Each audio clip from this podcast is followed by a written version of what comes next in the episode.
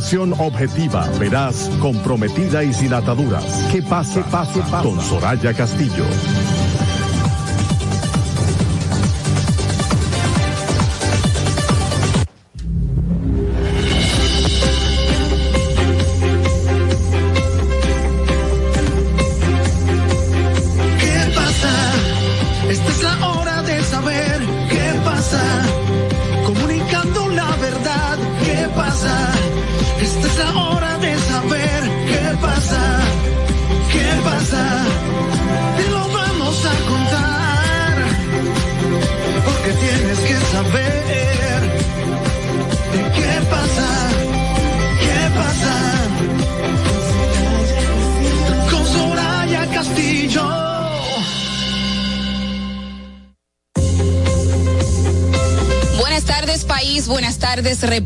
Dominicana en este jueves 29 de septiembre del año 2022. Gracias por mantener su fiel sintonía con nosotros a través de la Roca 91.7 FM y de todas nuestras plataformas digitales. ¿Qué pasa RD con Soraya Castillo en nuestro canal de YouTube y qué pasa RD con Soraya Castillo en nuestra cuenta de Instagram? Aproveche y suscríbase para que esa comunidad que va creciendo a pasos agigantados pues lo continúe haciendo y eso es gracias al apoyo de cada uno de ustedes. Muchísimas gracias por ello. Hoy vivimos exactamente el día 272 del año y faltan 93 días para finalizar el capítulo de la historia de este 2022.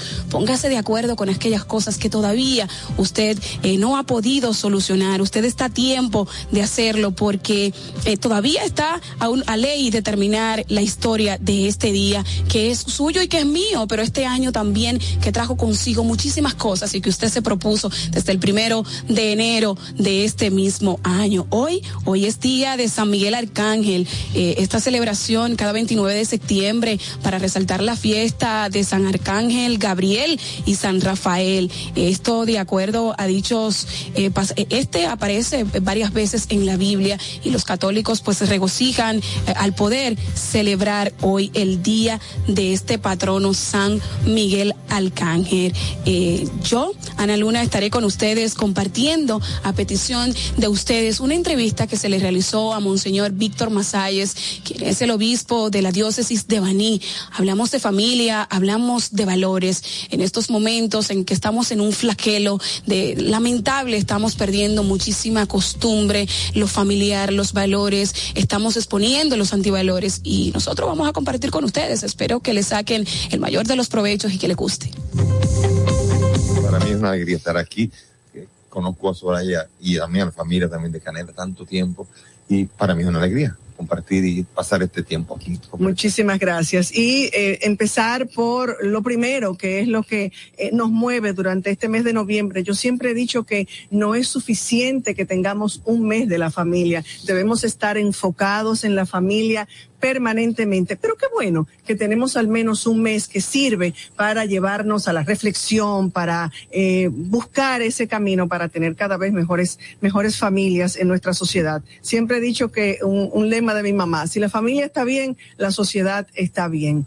Eh, y estamos viviendo unos tiempos muy difíciles, eh, Monseñor, con el tema de la familia. Yo creo que algunos piensan que ya, piensan que ya ni siquiera hay familias en República Dominicana yo no creo que se pueda decir eso. Yo vengo de, estoy trabajando y vivo en un sitio donde se dice que el pueblo entero es familia. Baní es una familia.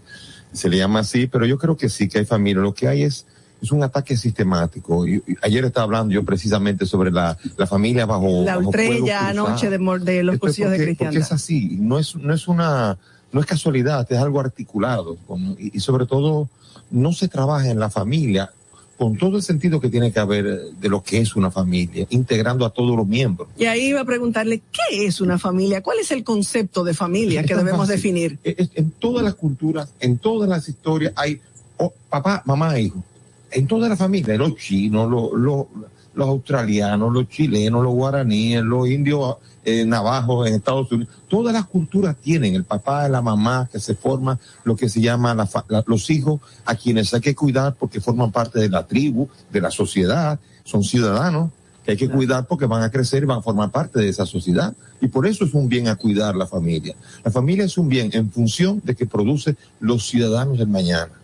Y esto es, por esto que hay que cuidarla, porque dependiendo de, de, vamos a decir así, un poquito prosaico, la fábrica, de, lo, de la calidad de la fábrica saldrán la calidad de los ciudadanos que podrán lanzarse al mundo de la sociedad para poder aportar lo mejor de sí.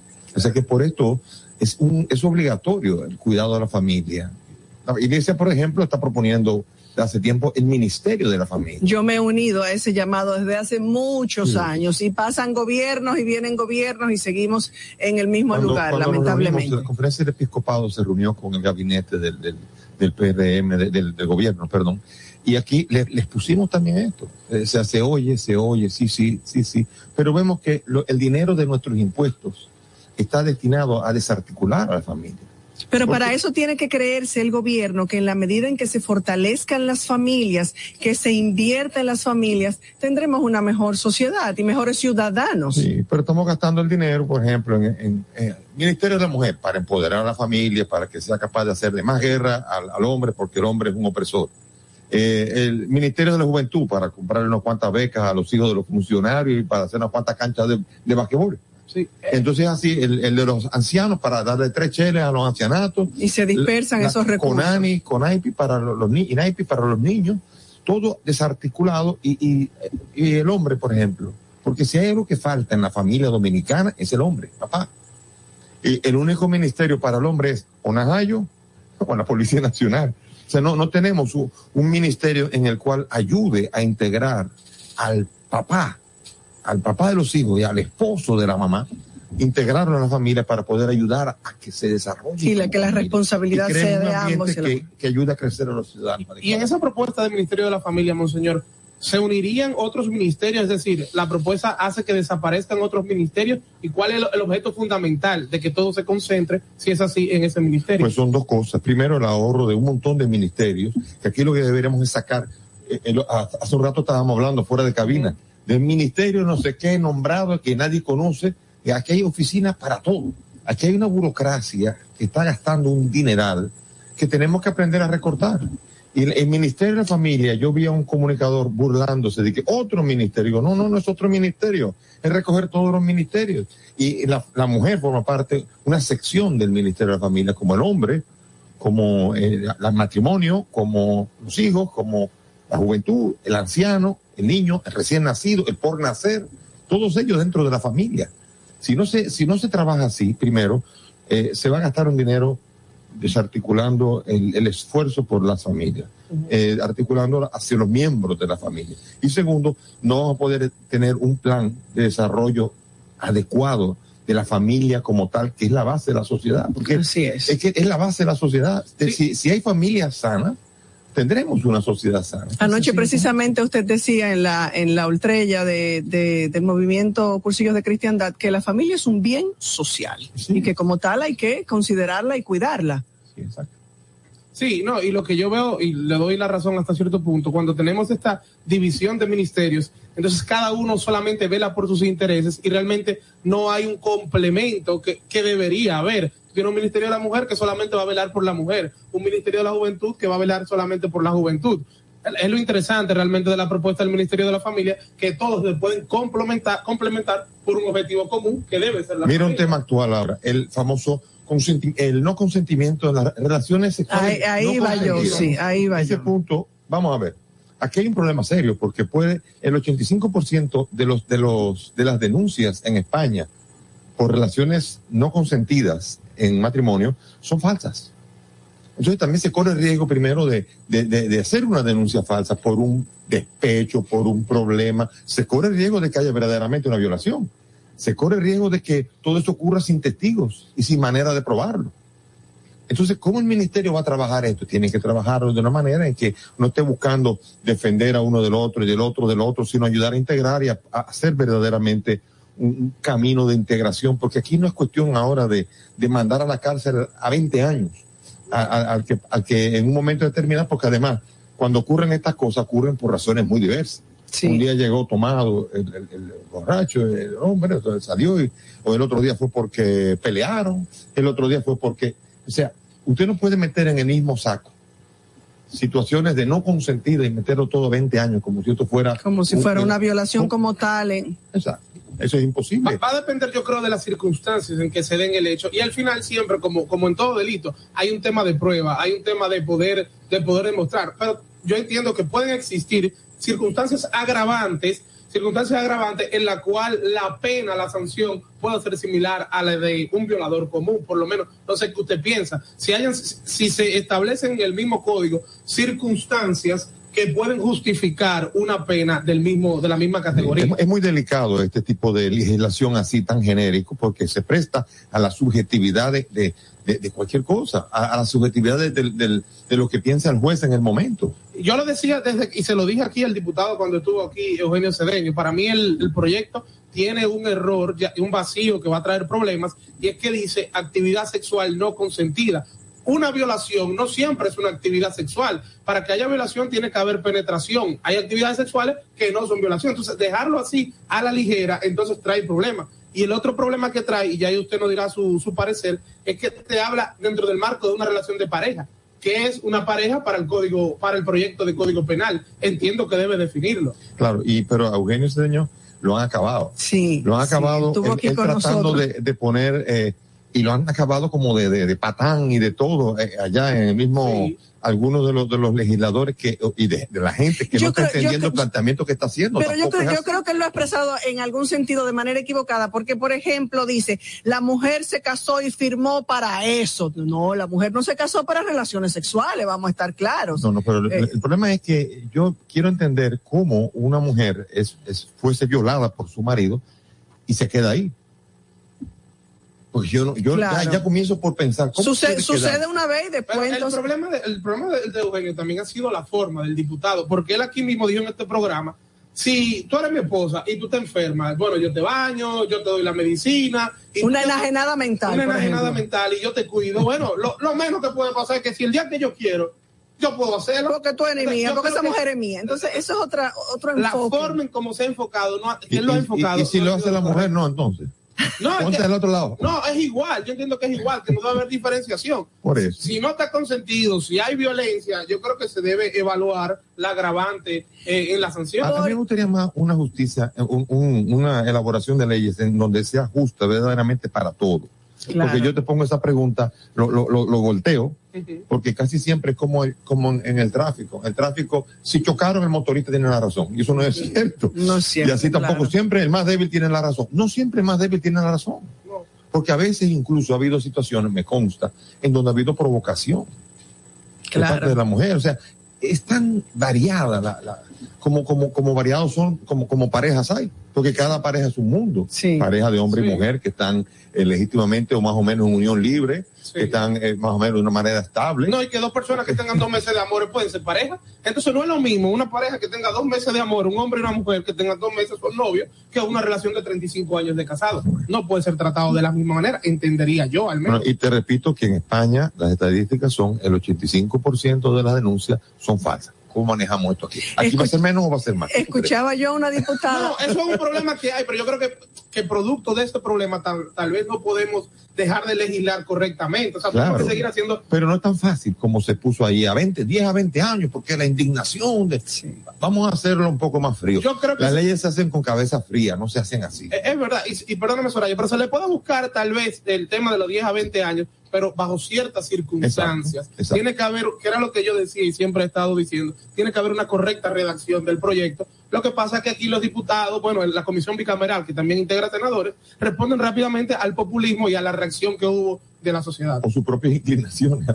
Así es. Eh, eh, Monseñor, volviendo a la familia, ¿cuáles son esos factores que usted entiende que están eh, afectando, distorsionando. Ahí yo fui en, en, estos días, hace unos meses, a un festival gastronómico y hablaban de recetas deconstruidas. Es ahora eh, una palabrita de moda. Exacto. ¿Cuáles son esos factores que están de, deconstruyendo, distorsionando a la familia? Usted, por ejemplo, decía ahorita, y no quiero responderle la pregunta, pero hablaba ahorita de, del empoderamiento de la mujer. La mujer está trabajando, la mujer está superándose eh, desde hace mucho tiempo tiempo, pero la mujer ha ido logrando y alcanzando espacios que ya la hacen algo independiente económicamente, no está subyugada, no está ahí. Entonces ha, ha, cambiado en ese sentido, eh, lo cual parece que no es tan positivo o que ha afectado en algún sentido a la familia, porque ahora se, la mujer se divorcia o las parejas se divorcian por cualquier sí, en cosa. Barcelona yo tengo una prima, una prima en donde ella es la que trabaja y él se queda en la casa y cuida a los hijos.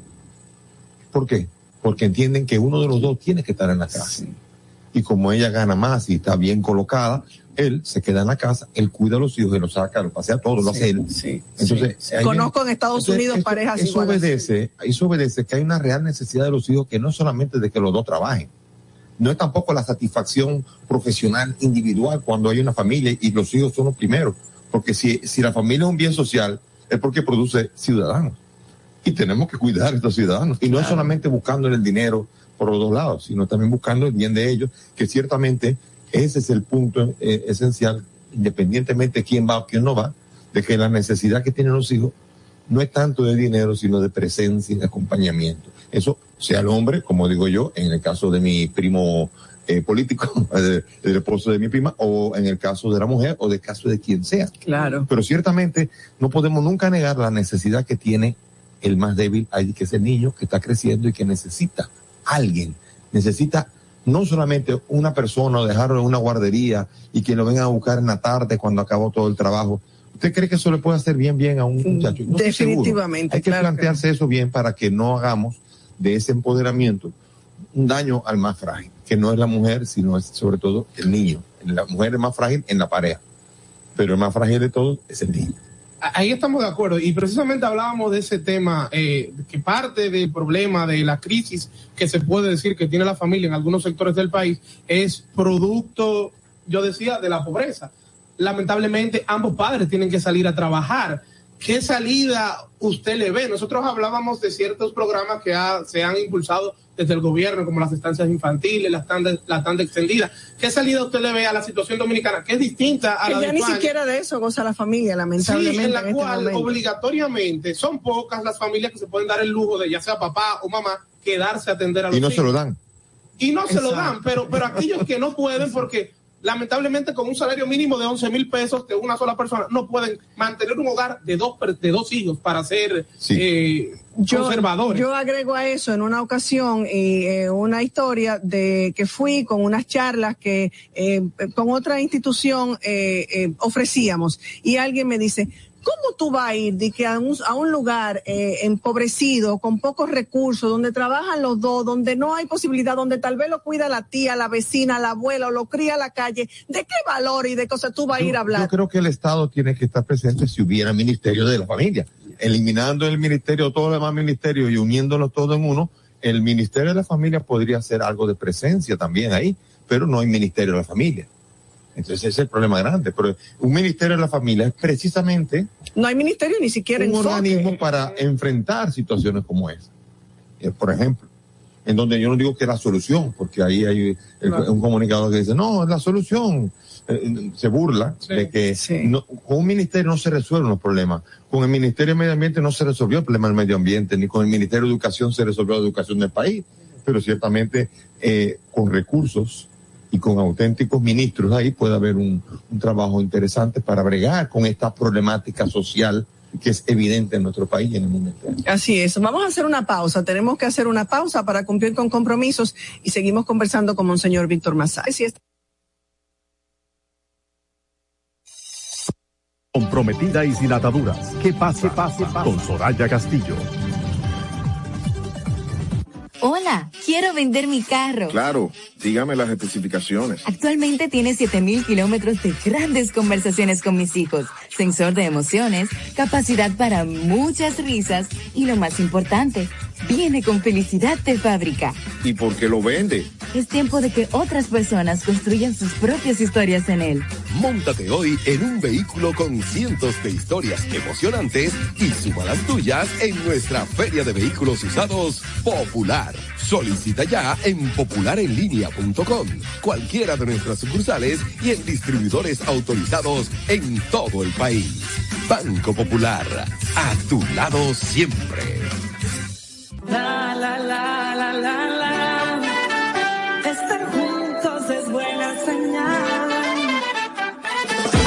Está pasando que nos une nos muestra cómo somos. Dando color a la tradición, al ritmo corazón. Ponemos todo eso en cada ciudad. Este oeste, norte, sur, ¿o ¿dónde estás? La, la, la, la, la, la. Estar juntos es buena señal. Porque somos lo que soñamos, somos dominicanos, somos más que hermanos. Que sean testigos al contarles lo que vivimos. El camino lo abrimos, bailar y reír, hablo somos dignos de admirar. Porque mostrar lo que somos por dentro siempre buena señal.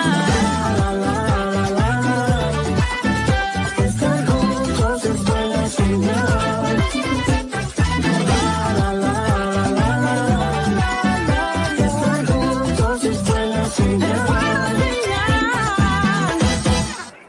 Coge corte con tu chelito, chequéate esta aplicación. ¿En serio? Déjame ver. Siempre ando en boca con mi cuarto, con lo mío, con lo mío, con mi cuarto.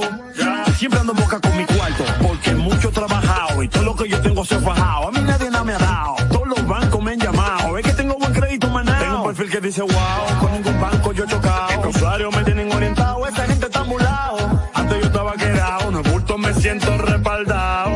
Tú estás claro que siempre ando en boca con mi cuarto, con lo mío, con lo mío, con mi cuarto. Ya. Descarga la aplicación desde App Store y Google Play y alcanza el nivel pro usuario. Superintendencia de Bancos de la República Dominicana.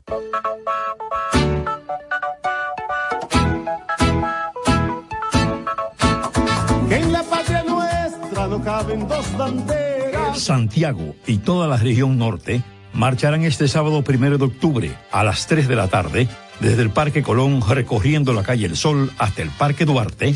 Para demandar que la ONU, la OEA y todos los organismos internacionales acudan en solidaridad con Haití en Haití. y para reclamar que Estados Unidos, Canadá y Francia contribuyan a restaurar Haití en Haití. El primero de octubre a las 3 de la tarde a marchar en Santiago. Invita el Centro Duartiano de Santiago y el Instituto Duartiano.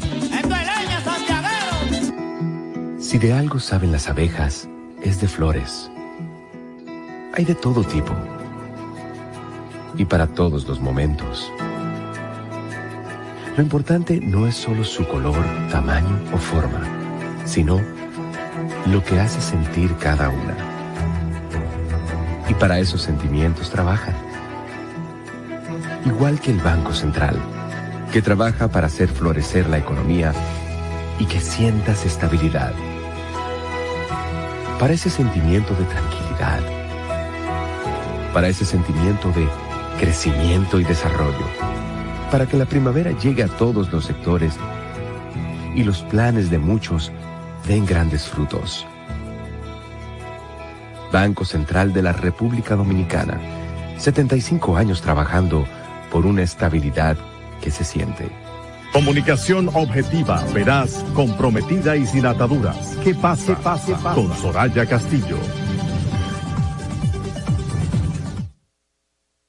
Estando con Monseñor Víctor Masalles, además obispo de la diócesis de Baní. Vamos a hablar ahorita sobre Baní, pero me dejaron una pregunta aquí en la mesa de cuáles son esos factores, dos, tres factores que usted entiende que están distorsionando la familia. comenzando por el concepto de familia. Ese es el, el principal problema y sobre todo eh, el amor. La palabra amor es la esencial. Entonces, ligada con el sexo, el sexo desligado del amor pierde toda su naturaleza. Entonces, sexo y amor son dos realidades que nosotros vemos que son, miren, eh, las dos pulsiones del ser humano más fuertes son el sexo y la comida. Y con el hambre y con el sexo se manipula a la gente. Entonces, el sexo eh, por ejemplo, en Estados Unidos, ya, nada más que en Estados Unidos, porque esto existe aquí, la pornografía es un negocio mundial. Pero aquí en Estados Unidos se, se cuantifica y se estima que 117 mil millones de dólares limpios después de impuestos son la ganancia de la industria pornográfica. Imagínense. Eso necesita de patrones de consumo desordenados. Porque si en una familia se educa para manejar bien el concepto de pornografía, sexo, todo se maneja bien, eh, se acaba el negocio. O sea, el negocio necesita de un desorden, como el alcohol y como la droga. ¿Cómo puede funcionar un negocio de drogas si no hay consumo de drogas? ¿Y cómo puede consumirse la droga si no hay problema? Sí, fíjese, Claro, ese- es un ese círculo famoso, vicioso. sí, famoso cuento del, del- de la- del frasco de hormigas que, agita, que se agita para poder crear una confusión controlada para manejar un negocio. Esto es triste porque la familia es desarticulada para sacar, para ordeñarle de sus ciudadanos lo, lo mejor que Y tienen. de allí entonces se, se, se- se sacan eh, Sí, beneficios. Pescar en río revuelto. ¿Qué es la felicidad? Llegan otras crisis. ¿Cuáles son las metas? ¿Cuál es la diversión, Bueno, la alegría? La, ¿Cómo- la felicidad, la felicidad hoy está centrada en, en, en, Las en- posesiones, en las en posesiones, es en lo que tengo, claro. Eso es una Sí, no, así es que Y, está y centrado. trabajar para tener aquello, Claro. en lugar de concentrarnos en, en la familia, en, en- en- la, la palabra éxito, esa es otra palabra. Una, una- bueno, una éxito es tener mucho cuarto ahora y tener un mejor Muchos- carro. Muchos y- seguidores, mucha, mucha Mucho audiencia. like, claro, sí, sí, claro. Mucha audiencia. Bueno, si estamos haciendo un contenido Claro. que valga la pena, déjeme la audiencia. Tienes razón, pero Estoy disparando razón. aquí. Pero estoy hablando de que, por ejemplo, en, en, en TikTok o en cualquiera de estos, eh, ponte, ponte un TikTok serio que sea de- educativo. Ah, Y- no, no, y no, habrá no, mil no. personas. No, no, no, Búscate una niña que enseñe su nalga y aparecerá un millón y medio de seguidores. Y los titulares de los periódicos, usted ve que lo ponen como los periodistas entienden que, que llame la atención, Sí. ese amarillismo. No hay cosa más difícil en las redes sociales que hacer contenido de calidad. Claro. Yo en mi cuenta de Instagram empiezo a hacer contenido de calidad, de derecho No, y y temas aburrido, legales, temas de conciencia. No, de verdad, y esas son las publicaciones que menos likes eh, jalan. Ahora tú publicas en la playa, que está de vacaciones, que está en Nueva York, entonces te, ahí llegan todos los likes. La gente, la verdad que un contenido de calidad es, di- es difícil llegarle a la gente para, Pero para no que lo se puede consuman. uno cansar. No, no, uno no se puede cansar. En Twitter me toca a mí cuando me toca hablar de un, un, un- hoy es día de San Martín de Porres. uno cuando y- Pero y cuando usted dice ven- la iglesia tiene un la, vacío. la línea, están bajando líneas en el celu. Oh, ahí, ahí vienen. ¿Por qué? Porque lo que es morboso, lo que es escandaloso Qué atrae. pena, sí. Y eso así se maneja para vender. Por eso ustedes no están, no, quizás no, no venderán más que cualquier otro programa que es de morbosidad, porque es de morbosidad. Ni hacemos lo escándalo. Aquí los programas de radio han acercando, hablan con malas palabras, e insultan y tal, y entonces el morbo de la gente es que está pendiente de ese tipo de programas. Sí, así. Mo- Monseñor, la música. El día pasado, José La Luz, bueno, quien fue diputado, hablaba de someter, de llevarle a sus ex colegas de la Cámara un proyecto para controlar el tipo de música. Me extraña mucho de José La Luz porque al mismo tiempo también ha dicho que esos reggaetoneros y que esos eh, expo- expositores urbanos, esa es la única manera que tienen de enfocar su talento, lo cual está totalmente equivocado. Habrá que ver lo que, lo que, el proyecto, habrá que leerlo Porque para ver cuál es el enfoque si, real pueden- que si tiene. tienen talento, entonces lo pueden enfocar de otra manera, pero bueno. Pero ¿cómo usted, ¿cómo usted cree que afecta el contenido de esas letras que muchas veces entendemos que no son las adecuadas al crecimiento de un niño, digamos, y, a- y en el fondo a la familia? Sí, y lo peor también es que se le premia. Porque además se le dan los premios. Bueno, el presidente felicitó en estos días a- al Alfa. El Alfa, sí, ¿verdad? Sí, que Sí. tuvo un concierto en Nueva York en el cual hubo escenas que comentamos aquí en el programa que eran impublicables. Sí. Pero cuando tú ves que el presidente de la República lo felicita, entonces tú entiendes que es un modelo a seguir. Sí. Y hay que ver si realmente el Alfa es un modelo a seguir. Puede serlo en algunos aspectos, pero en otros hay que ver. Porque los políticos se dejan llevar del populismo. Yo decía en un artículo que me extrañaba muchísimo del presidente de la República, porque es una doble moral, con todo el respeto que él me merece, porque habla de la familia, del matrimonio, de los valores, pero al mismo tiempo elogia ese tipo de comportamiento. Entonces uno no Sí, entiende. ese- este tipo de música normalmente se ha, ha degenerado mucho. Comenzó como un intento de expresión, pero esta expresión toma matices que son sobre todo matices que estimulan la violencia, el, el uso de drogas y las, las conductas antisociales en general. O sea que se sabe muy bien que esto, eso, estos son generadores. Y los niños. Violencia hablando- hacia la mujer, esa- esas Sí, letras. es lo que Uso queremos, de drogas. Queremos acabar con feminicidio y dejamos que esta gente alienta a los niños, porque un niño que no llega a 10 años te la canta.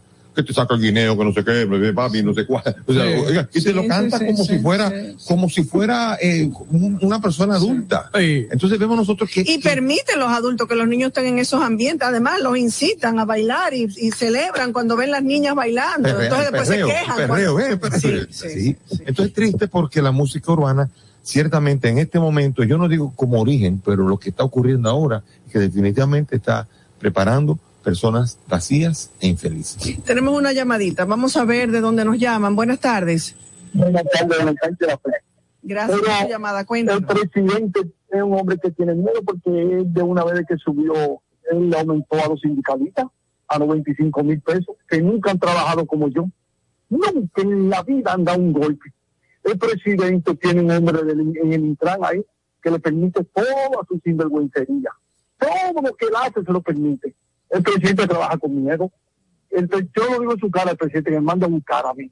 Porque el presidente está trabajando con cobardía. Claro que tiene un hombre para que usted deje los turistas en la, ahí mismo en, el peaje para que lo atraquen. Y si Trump busca tiene que dejarlo allá, en la rotonda.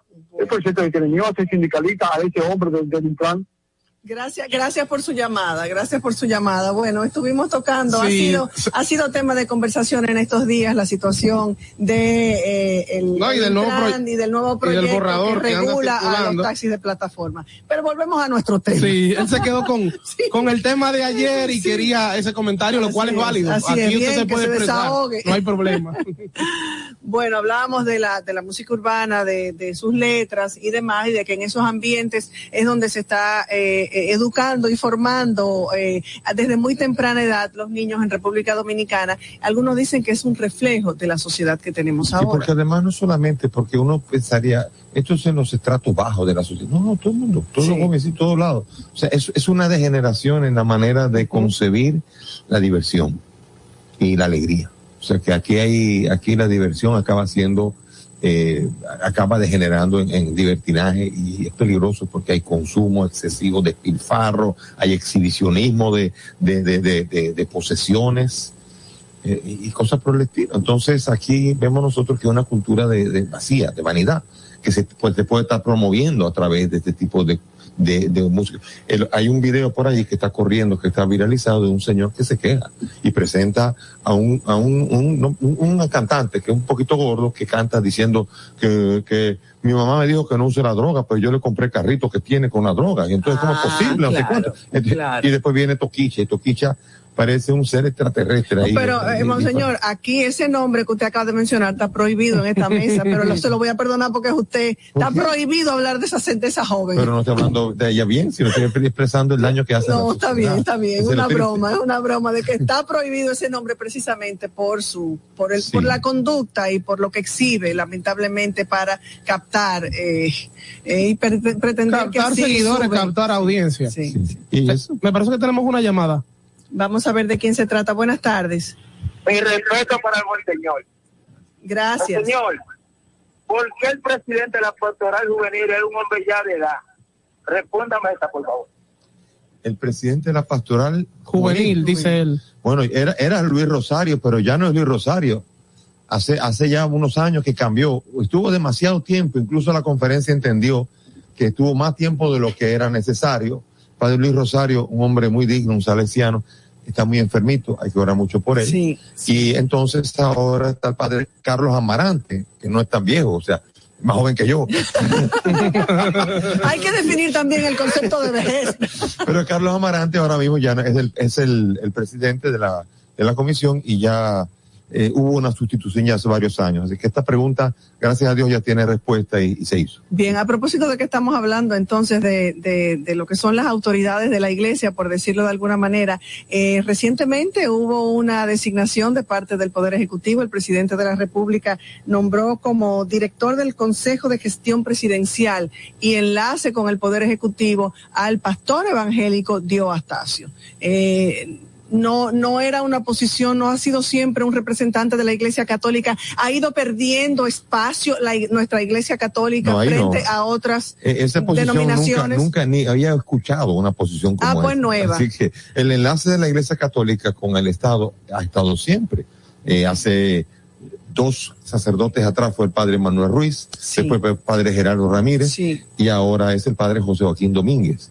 O sea que normalmente esa figura siempre ha existido. Ahora, esta figura no, no sé de, de qué se trata, eh, lamento decir, no, ignoro exactamente cuál es. Conozco al, al pastor, el pastor es uno que trabajó en la campaña de Luis Abinader y me imagino que eh, habrá que ver el salario. Es una manera de compensar su trabajo, entonces. ¿eh? Una manera. No sé qué decir. de eso. Tenemos una llamadita. Buenas tardes. Ojalá que sean preguntas para Monseñor y el tema que nos ocupa por el día de hoy.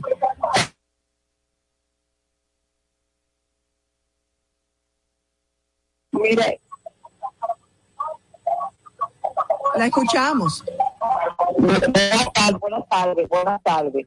Eh, nada, y esta monseñora ahora se me ha ocurrido pensar que el- el país ha perdido el vocero en los momentos difíciles que había en el país, que era monseñor Agripino. No podía el monseñor que está, que es muy importante en este país, muy apreciado y muy distinguido, ser ese vocero para que en los momentos difíciles pueda intermediar y ayudar en las situaciones difíciles del país. No sé si me he podido expresar y, y- y es lo que yo quiero decir. Claro, claro. Eh, Monseñor Agripino fue el, el- el mediador en muchos conflictos designados por la conferencia del episcopado. Sí. La conferencia del episcopado eh, no ha designado a nadie después de Agripino y de hecho hay una gran parte del episcopado que entiende que quizás no, no haga tanta falta. Hay posiciones diversas, esto no es dogma de fe. Yo, mi parecer es que yo creo que sería muy importante que la iglesia estuviera presente como lo como, como es su vocación si acaso hubiera conflictos. Y no la solo, y no solo. Monseñor Agripino Núñez Collado, pienso que en, en su momento y durante muchos años, eh, también el López Rodríguez jugó un papel muy importante frente a esa eh, defensa de la pero- sociedad. Pero, su por- carácter no le permitía ser mediador, era más bien eh, un iluminador. Pero otro que fue así fue Monseñor Francisco, José Francisco Arnaiz. Arnaiz. Ese fue otro que trabajó mucho con los sindicatos, con los trabajadores, con las empresas. Muy interesante. O sea que este trabajo que es la, la, la, la- con, la, con los obreros, con los empresarios, con los sindicatos, con los segmento de la sociedad. Yo creo que si la, si la iglesia se hace presente, ayudaría, sería un aporte grande. Ese es mi parecer. No es un dogma de fe, no es necesariamente quizá el parecer, no sé. Pero, Cuando se pero han alguien, se sacado, le han, le han sacado los pies a la iglesia Eso le iba a preguntar, ¿usted cree que ha habido- Desde el gobierno. Eh, en el gobierno pasado del presidente Danilo Medina, en este, hay poca participación de la iglesia católica. Me parece que hay algo, pero también eh, eh, lo que pasa es que los gobiernos casi siempre usan a los sacerdotes que les aplauden un poco más, o sea, están buscando siempre evitar el Sacerdote conflicto. preferido. A mí no me van a pedir que bendiga Punta Catalina, buscaron a a un, a un sacerdote militar para que fuera allá a bendecirlo. O sea que no será a mí que me van a ver. ¿Por qué? Porque casi siempre quieren que una bendición, que la presencia sea más bien a su favor. Entonces por eso vemos nosotros que es difícil esto si no hay una designación de parte de la conferencia en donde usted tiene un conflicto, vamos, háblese con él, háblese con Agripino. Ya Agripino ya está mayor, ha cumplido su trabajo, ahora háblese con, ¿con quién? Entonces muchas veces no decía encuentra. usted, eh, lamentablemente, digo, lamentablemente no, qué bueno. Eh, nosotros tenemos un programa muy interactivo, el público siempre participa y hoy parece que no puede ser la excepción. Tenemos otra llamadita. eh, Sí, pero espérese, antes que nada, mi miedo de esto es que yo estoy hablando de esto y hablo en tu programa, que este programa es, eh, lo que estoy diciendo es para este programa, y viene cualquier periodicucho y lo pone en primera plana tergiversándolo como pasó. Claro. Yo en un programa, en un programa que me invitaron en este mismo local, me invitaron y un elemento del minuto 42 lo sacaron como primera plana tergiversado y se armó un lío de algo que yo no dije, pero que dijeron que yo dije sacado de contexto y que no se lo dije al listín, ni lo dije en público, lo dije en un programa. Así que eso es el único miedo que me da cuando se habla de liderazgo, porque quieren poner a, a los obispos contra los obispos. Sí. Eh, está de moda esto. Sí, crear Y ahora ese- crear, los obispos están conflicto. divididos. Y es parte de ese morbo y es parte de lo que llama la atención. Vamos a ver quién nos llama. Vamos a tomar esta última llamadita. Buenas tardes. Buenas tardes, Alexander es mi nombre. Gracias Monseñor. ¿dónde usted nace y qué lo motiva usted a dedicarse a, a la vida eclesiástica? Gracias por su llamada. Bueno, quiere conocer un poquito más de usted, claro. monseñor. Muy válido. Yo siempre fui muy religioso. Desde los 14 años, yo puedo asegurar que soy creyente. Fue leyendo un libro muy bonito que se llama Las Confesiones de San Agustín. Y de ahí para adelante fue comprometerme más, Me comprometerme encanta la vida más. de San Agustín. Y fue, me fueron agarrando, fueron comprometiéndome más y perdiéndole el miedo a lo que Dios me pueda pedir. Finalmente me pidió entregarle mi vida a él, dejé la novia, el trabajo. ¿Y su familia qué dijo? O sea, ¿cómo Bueno, fue la reacción de su familia? No, Vamos a tener un sacerdote hoy. No, mi hijo, que yo quiero nietos. No, no, Eh, no. Mi madre, eh, mi padre había muerto ya, pero mi madre era muy religiosa y lo que hizo fue llorar de alegría, que no podía más. Y mis hermanos est- estupefactos porque uno es economista, uno ha caminado, ha, ha hecho un trecho largo ya, profesional y de repente, ¿y qué pasó? Se frustró, le pasó algo. Deja a la novia, deja el trabajo, deja lo que tiene, deja el carro, deja la posición. Y entrar al seminario fue para mí una gran alegría que fue un desafío de atreverme a escucharle a él y responder. ¿Cuánto tiempo en el seminario debe ser ese, ese trayecto antes? Varía de... mucho. O sea, depende del lugar donde se encuentra. Por ejemplo, si un muchacho está en tercero bachillerato, tiene que entrar y hacer el bachillerato en menor, tiene que hacer el pre y después tiene que hacer cuatro años de filosofía y cuatro de teología. En el caso mío, en el caso mío yo no hice prefilosofado, porque, eh, digo, ni prefilosofado ni, ni seminario menor porque ya era economista. Ya. De hecho, me exoneraron muchas materias porque ya tenía la carrera en la UAS, que siempre la UAS tiene esa solidez de que es muy validada cada una de las materias que se dan allá. O sea, que usted estuvo en la UAS en los peores momentos, en los En los momentos 70. calientes Sí, de la. UAS. devolviendo bombas lacrimógenas y estando en la marcha y todo esto. Pero eh, duré seis años, yo. Dos, dos en filosofía y cuatro en teología. Luego usted tuvo un paso importante o un complemento importante, si lo puedo llamar así, en Roma. Sí, en Roma me hicieron hacer estudios, me invitaron a, a estudiar. Iba a hacer la, el, el- la- el doctorado, eh, maestría y doctorado en espiritualidad, pero cuando acabé la, la, la maestría en espiritualidad a los dos años, me pidieron cambiar porque había habido una dificultad con un vista y el cardenal me pide que me meta a hacer otra maestría, ahora en, en Sagrada Escritura, estudiando griego y hebreo, tres años más. Y después de esto, entonces me pide hacer el doctorado en teología bíblica, donde me quedo otros tres años más, tres años y pico más, y finalmente defiendo la tesis y fueron ocho años intensos allí que inolvidables. Luego aquí en Santo Domingo o en el país en sentido general ha ocupado diferentes diócesis. Eh, no, no, diócesis no, estaba- estuve siempre Bueno, en la diócesis, arquidiócesis claro, Santo Domingo. pues. Eh, pero Siendo, ahora- eh, fue el rector del seminario, estuve también como administrador de la arquidiócesis, fue párroco, en San Párroco José de Calazán, sí. 10 años. Y en Allí, allí, hubo, allí hubo una crisis cuando se llevaron a, a Me Monseñor consta por mi Masayo. mamá. Sí, allí hubo Para una mí crisis fue una crisis fuerte. inicial, porque Sí. tanto me estaba habituando a ello que para mí fue, ¿qué? Pero tuve que hacerlo y, y ahora con alegría nos fuimos a Baní y Pasa tenemos ahí siempre. casi cinco años. Ya casi cinco años en, en la diócesis. Ahorita vamos a hablar de su experiencia. Casi siempre sucede. Y yo tengo un sacerdote muy amigo, muy querido, eh, parte de, de mi familia, el padre Jerry, padre, el padre Geraldo, que dice, lo que pasa es que ustedes, eso es inevitable, no pueden seguir a cura, hay que seguir a Dios. A donde sigan el párroco, usted no puede dejar de ir a esa iglesia, siempre hay que seguir a Cristo, seguir los pasos de Jesús, Pero olvídese de Pero locura. los afectos son afectos. ¿Verdad? Eso es dije, por eso dije, ¿no? eso es inevitable. Eso. Eh, uno se acostumbra a su párroco. Vamos a hacer una nueva pausa y regresamos enseguida. Seguimos conversando con un señor Víctor y el tiempo se hace. Comprometida y sin ataduras. ¿Qué pasa? pase, Con Soraya Castillo. Señores, en estamos de fiesta. Celebramos 21 años junto a ti, calentando el agua de las residencias, industrias, hoteles y piscinas de todo el país con la energía del sol. Sé parte de la alegría de disfrutar del agua caliente a cero costo de energía con 10 años de garantía. Llámanos al 809-412-0078 o búscanos en las redes sociales como Megasol RD. Megasol, le damos sol a tu vida. Dominicano, somos vencedores si me das la mano. Dominicano, dominicano. Le dimos para allá y lo hicimos. Juntos dimos el valor que merece nuestro arte y nuestra cultura para seguir apoyando el crecimiento de nuestro talento y de nuestra gente. Banreservas, el banco de todos los dominicanos.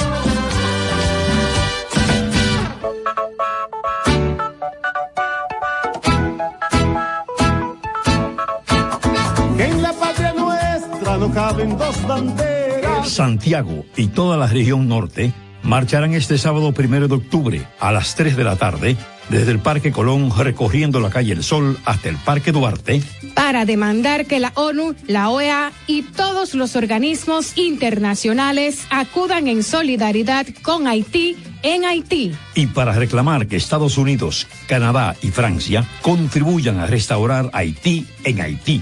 El primero de octubre a las 3 de la tarde a marchar en Santiago. Invita el Centro Duartiano de Santiago y el Instituto Duartiano. Santiaguero. tú, ¿por qué tienes SENASA en el exterior? Amore, porque con el plan Larimar yo pongo a los niños a llamarme en el seguro. Así, le cobro su salud y yo trabajo aquí tranquila. You know? Senasa en el exterior, cuidas tu salud y la de los tuyos. Solicita tu plan Larimar ahora con repatriación de restos desde y hasta el país de origen. Más detalles en www.arssenasa.gov.do. Con la app Promérica Móvil RD te conviertes en el primero en la fila para obtener tu cuenta de ahorros y tarjetas de crédito. En Banco Promérica innovamos para ti. Conoce más en nuestra página promérica.com.do. Comunicación objetiva, veraz, comprometida y sin ataduras. Que pase, pase, pase. Con Soraya Castillo. Sí, precisamente quiero hablar de un tema, monseñor, que yo creo que es obligado, el tema del aborto que se ha estado conociendo en el proyecto de Código Penal. Sabemos que en la legislatura pasada la Cámara de Diputados lo aprobó sin incluir las tres causales, pero el Senado dejó que perimiera. Ahora estamos en una nueva legislatura, lo conoce la comisión bicameral. ¿Ha habido algún papel de la iglesia en cuanto a una fase de consulta con esta comisión bicameral y cuál, cuál ha sido ese papel y, y la posición? Bueno, la conocemos nosotros, pero es bueno que le explique a, a nuestra audiencia. Monseñor ha invertido mucho tiempo en esa defensa sí, del código. Normalmente, normalmente se consulta a, a- a- a todo el mundo, está abierto todo el mundo a venir a opinar. No es que la iglesia tiene un lugar preferencial en ese lugar, sino que la iglesia, como las demás, Es parte. Fingus y participación ciudadana y todo el mundo está invitado al ministerio de, eh, el poder judicial, todo el mundo. sí. Y la iglesia también, y la iglesia casi siempre eh, presenta su, su posición. La posición de la iglesia es fuerte porque la posición de la iglesia representa más de la mitad de la población, eh, de- del sentir religioso de, la, de, la, de más de la mitad de la población dominicana. Por lo tanto, es obvio que se le escuche bastante, no porque tenga un poder ni porque haga chantaje, como en las redes siempre se está acusando, sino porque tiene un peso específico importante en la sociedad, lo que la iglesia opina. Y a mí me ha tocado desde el año 2014 estar presentando siempre el papel de la iglesia, la posición de la iglesia, denunciar cuando hay cosas que son tantas las que hay. ese, ese- ese perimir fue, fue eh, triste y sobre todo mucho de la manera en que fue. Sí, Y, y así por el estilo, pero Con una ausencia. y a uno le toca pues pelear y, y gente que dice, no, usted no se puede meter en política. Yo no estoy en política porque yo no soy del PRM, no soy del PLD, no soy de ningún partido. Ahora, participar en la sociedad Claro. es, es un deber, no solamente una, una opción, sino es un deber. Yo a veces digo que mi partido es el país, mi partido es el pueblo, mi partido es la gente. Claro, no, no La siente, sociedad. pero no siente miedo, monseñor, la iglesia de restarse fieles, restarse seguidores, mayormente en la juventud, que cuando vemos que tienen eh, pensamientos un poco distintos y ven sobre ah, todo. pero hasta Cristo dijo que si, si, si no te quieren por, por, por Pero mi es que la iglesia no está llamada a ser mayoría. Está llama- llamada a anunciar a todos la buena noticia, pero no está obligado a ser mayoría. Por eso cuando me dicen a mí, no, pero la iglesia está perdiendo eh, eh, espacio político. No, no, no, no, no es el espacio político el papel de la iglesia. La iglesia tiene que proponer.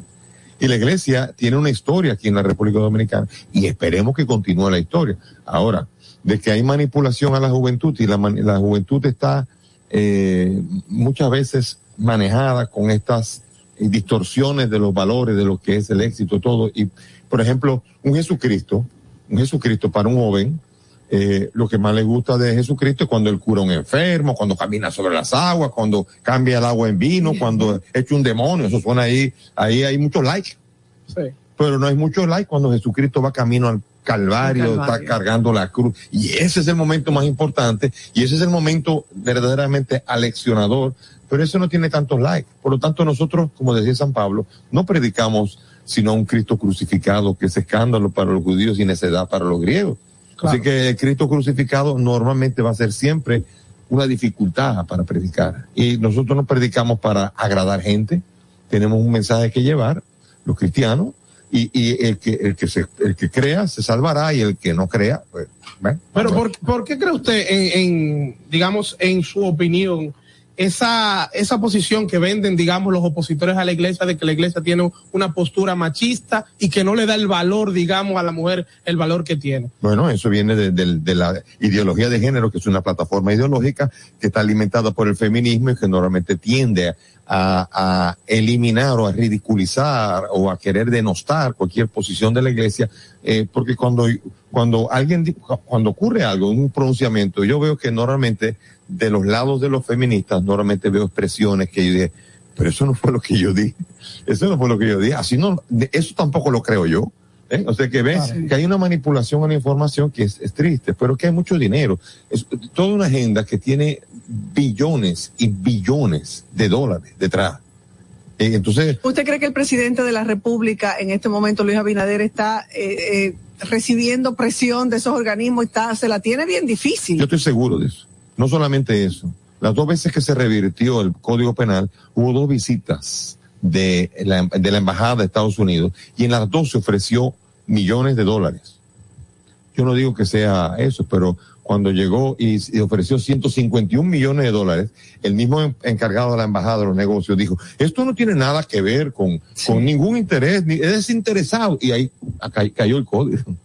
Claro, casualidades. Pero yo estoy seguro que el presidente Luis Abinader tiene presiones internacionales y que no creo que él quiera jugarse, enfrentarse a esos intereses. No creo que, no lo veo a él con las agallas de atreverse a hacer eso. Ah, entonces, entonces. No, entonces tendremos las tres Entonces, causales. entonces se, no lo se veo, va, se va no lo veo. A lo mejor sí, a lo mejor estoy hablando de un juicio que a lo mejor ahí está peleando con los puños, a todos los puños con los norteamericanos. Porque- no, Con porque- la pero, pero como te dice, yo tampoco. Recuerden que en el 2015 se aprueba el código sin las tres causales, 2015, 2014, perdón, y cuando llega donde el presidente Danilo Lo- Medina lo observa y lo envía al Congreso y luego hubo un problema de, de procedimiento legislativo. Ahora parece que además de. Hay que ver si Abinader lo observa también ahora.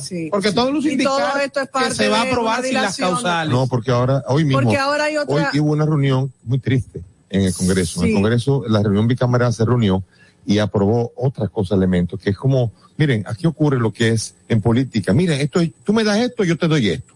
¿no? Ahora se aprobó lo que es la, la, discri- la no discriminación por las preferencias sexuales.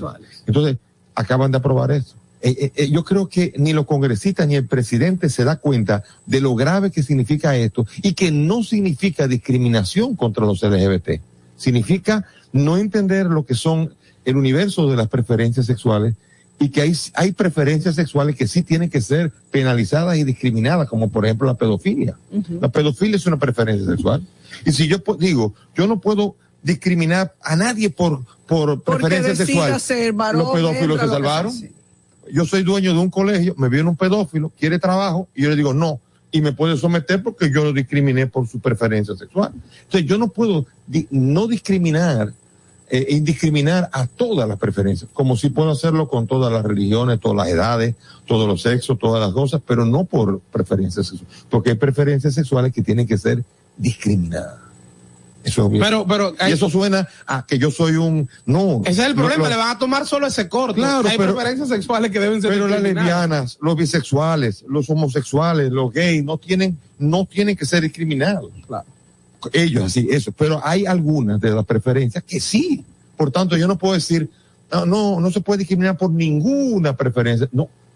Hay un error de, de, de- de lenguaje que la agenda, la agenda internacional está metiendo y acaba de presionar. Mire, Claro. hoy se habló con, con el pobre encargado de la Cámara y él dijo, mire, e- eso es inevitable. O sea que hay líneas bajadas. Pero sobre Y- todo y, por- yo no estoy culpándolo a él, porque él, él no es más que una persona que ha recibido una línea a bajar y, y de quién viene siempre quedará medio en el aire, pero sabemos que Pero de arriba. sabemos, sabemos. Sí, pero al final yo no y no de Dios. Pero yo, no- yo- al final lo que pasa es que hay una presión y la interpretación que usted le da, que qué bueno que le explica, no todo el mundo le entiende así. Es decir, no todo el mundo entiende que cuando dice que, que se no se discrimina por preferencia sexual, estamos hablando de Porque es preferencia una manera de confundir a la gente y de, de llevar Pero la confusión como- se crea y por eso se le alma todo el alboroto a los legisladores cuando dicen, ah, que va- van a discriminar por preferencia No, sexual. los legisladores están claros. Los legisladores tienen línea bajada. Punto. Tenemos que hablar, tenemos que hablar antes de. Es así, ¿eh? Es así. Eh, durante este mes eh, hay otras actividades con motivo de la familia. Nos fuimos del mes Sí, de la no, familia, ¿verdad? Pero era inevitable teniendo a Monseñor. Y eso, que no hemos hablado de esa ausencia de liderazgo que él dijo que hay en la iglesia, o ahí fue que lo sacaron de contexto, Monseñor. Ah, sí, sí. Yo estoy hablando de la mediación, sí. Ya, ya, es cierto que es cierto. No, hay un liderazgo ahora, y es cierto. Sí, el hombre No, del diálogo nacional. Pero en primera Collado. plana el listín puso que Masalles dice, después vino Y el de San Francisco de Macorís, entonces. habló ahí, no entendí esa, esa reacción porque hablaba de otra cosa. Sí. Y entonces otro, el obispo está en contra. Y viene otro y habla, yo, dos obispos contra Masaya. Entonces parecía como que un ring. No y hicieron del, la primera plana del listín un ring de, de obispo. Nos quedan tres minutos. Eh, usted, ¿Y usted cree que eh, pudiera eh, seguir su carrera como sacerdote, si se le puede decir, como, como monseñor ya, eh, y ser, llegar a ser cardenal, papa? No, eso no me toca a mí.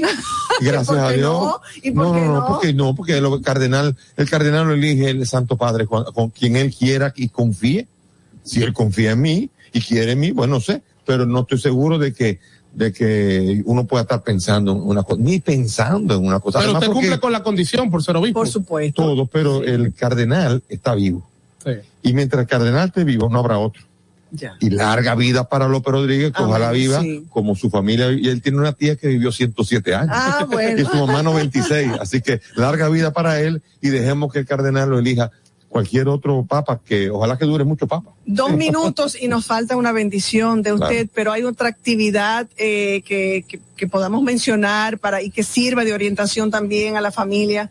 Bueno, sí, yo tengo el 13 de, de noviembre, tengo a las 11, y- 11 y algo, 11 de la mañana, tengo en San José de Calazán, parroquia San José de Calazán, en Costa Hermosa 3, en la capital, tengo, tengo una actividad que es de la familia. Y también este sábado, este sábado a las 11 hay una, una, una, una, una ¿cómo se llama? Un, des- creo que es un desayuno o almuerzo pro recaudación de fondos De a las fondos. 11 de la mañana en la parroquia Nuestra Señora Divina Providencia en Arroyo Hondo. Muy bien. Después tengo en Cambita, Ah, en Cambita, tengo también, en Cambita tengo una que ahora, ahora, ahora me acabo de, de perder 24, el 24 en Cambita Garavito, Muy bien. que de mi diócesis, ahí tengo también una, una, una noche. No, y también me atrevo entonces a invitar al público a ver la charla que está en el canal de YouTube de Monseñor Víctor Masalles, se llama La familia bajo fuego cruzado. Me atrevo porque mi mamá me la recomendó y yo confío en su criterio. Sí, señor, sí, señor. Bueno, eh, conversar con un señor Víctor Masalles en 55 minutos de programa no es suficiente. Lamentablemente, eh, nosotros tuvimos la, la gran dicha y la gran bendición de que Monseñor Masalles, el primer día del programa de qué pasa, Madeline, tú recuerdas, eh, recibimos esa bendición eh, a través de la línea telefónica el primer día de programa. Entonces no podemos despedir, antes de que Madeline nos invite a despedir el programa, no podemos eh, despedir sin esa bendición. Y ojalá, Monseñor, yo sé que usted siempre tiene una agenda muy ocupada, pero que, que pueda volver pronto y seguimos conversando de todos estos temas. eso. Las líneas se quedaron ahí, la gente queriendo preguntar, pero ya será prometido, Prometido. en otra próxima oportunidad. Esa bendición la podemos En tener. el nombre del Padre, del Hijo y del Espíritu Santo. Amén. Señor, te quiero pedir que bendigas este proyecto, bendigas a los que trabajan en él, para que todos colaboremos para una mejor sociedad y sobre todo bendice a los, a la audiencia, a cada uno de los que están escuchando, que desean escuchar edificación, para que podamos todos ir construyendo la nación que se merece nuestra patria y necesita para que podamos dar respuesta a tantas inquietudes que tiene nuestra sociedad. Y la bendición de Dios Todopoderoso, Padre, Hijo y Espíritu Santo descienda sobre ustedes y permanezca para siempre. Amén. Muchísimas gracias de nuevo, Monseñor. A ustedes, muchísimas gracias por su sintonía. Hasta mañana. Buenas tardes. Con Soraya Castillo. Conceptos emitidos en el pasado programa son responsabilidad de su productor. La Roca 91.7 FM no se hace responsable. Desde Santo Domingo, you're listening to 91.7 La Roca. Y ahora, la situación mundial en 90 segundos.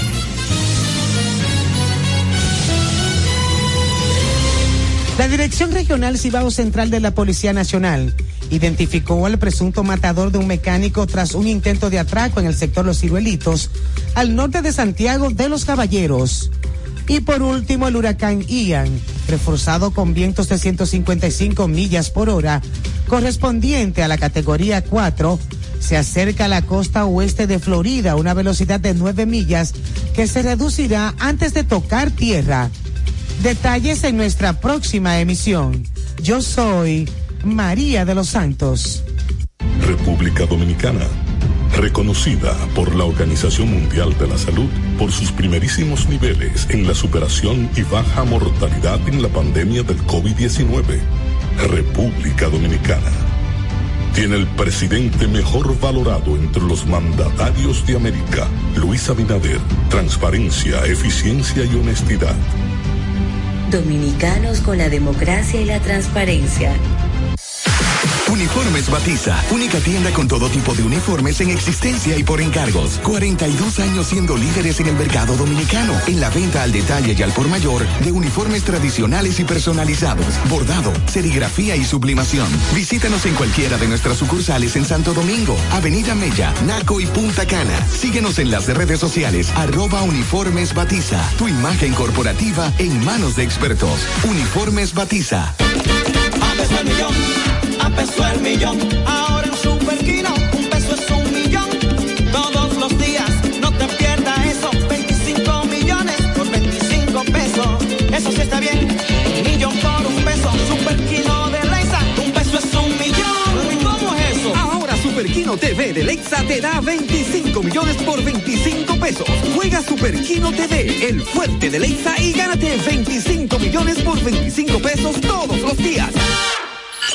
Vive la esencia de la música. Recuerdos.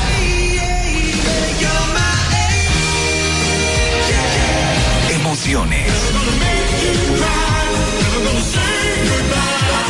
La pulpa, cada domingo, 12 del mediodía, por La Roca 917. Presentado por Coopro Servicios, apoyando tus sueños. Sueños que parecen imposibles. Momentos que cambian tu vida y que no se olvidan. En Coopro Servicios estamos para crecer junto a ti. Tenemos cuentas de ahorro que se adaptan a tus posibilidades y certificados de inversión. En Coopro Servicios apoyamos tus sueños con préstamos para adquisición de vehículos, viviendas, personales y comerciales.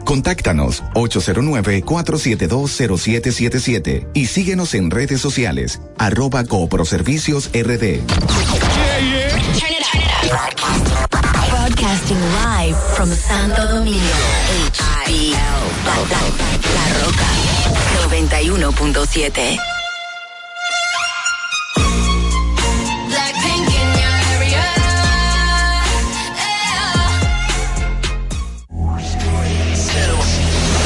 dos verdades innegables. La primera es que desde su creación el automóvil no se ha detenido. Y la otra, que nosotros tampoco. Somos Carros y Más. Carros y más. El programa que te brinda toda la información y tendencias en el mundo automotriz. Desde ahora y hasta las 7 de la noche. Carros y Más. Con Guaroa Viñas.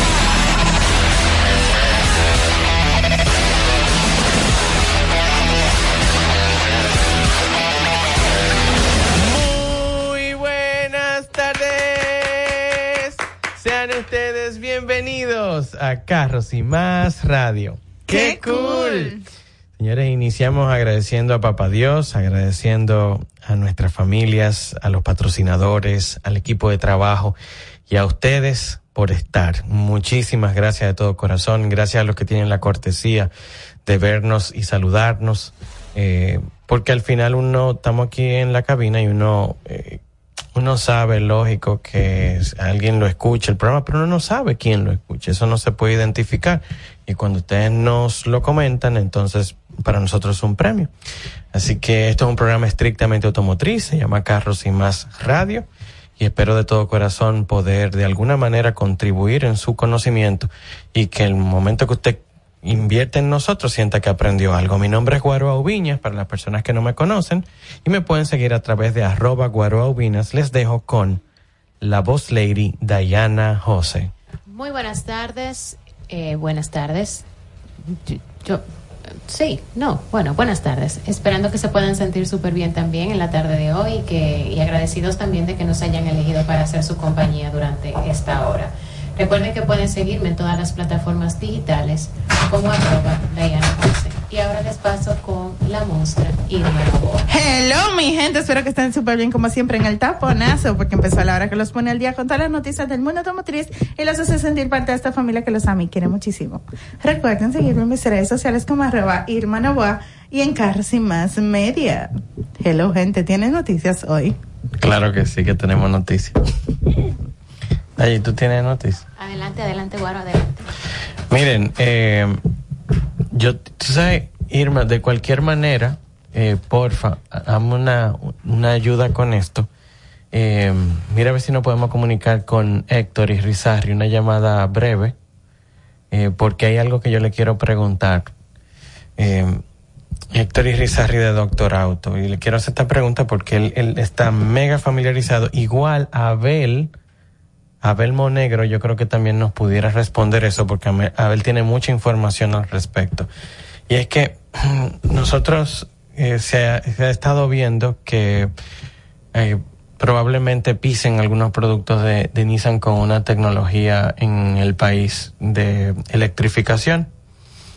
Eh, que, y eso nos alegra mucho porque, eh, ok, vamos a tener productos que de alguna manera van a hacer los recorridos mucho más económicos, para ponerlo de esa manera.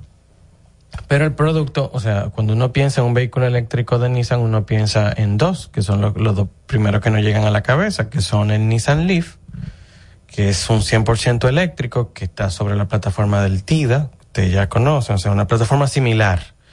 Y eh, también está el otro que es el Nissan Arilla. Entonces, pero sucede que el producto que llegaría a este mercado no es ese. Y no es, y no sería ninguno de esos dos por un tema de infraestructura.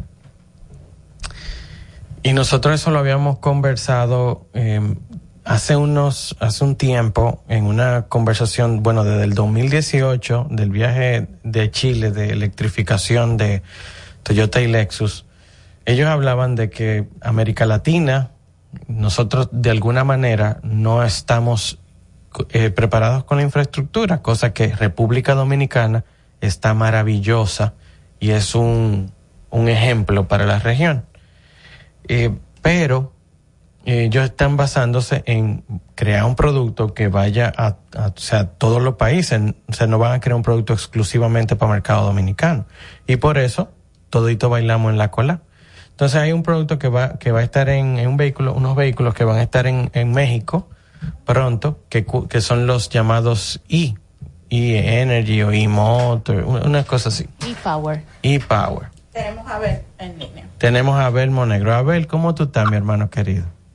Querido hermano Guaro, muy bien, gracias a Dios, saliendo desde las infinidades del aeropuerto. Ah, tú, tú vas a coger carretera ahora. No, no, no, no, ya, ya estoy aquí bien cerca de la casa, gracias a Dios. Mira, hay una, hay una pregunta importante. Tú sabes que tú, tú tienes mucho conocimiento en el tema de los vehículos electrificados, pero que cuentan con generadores.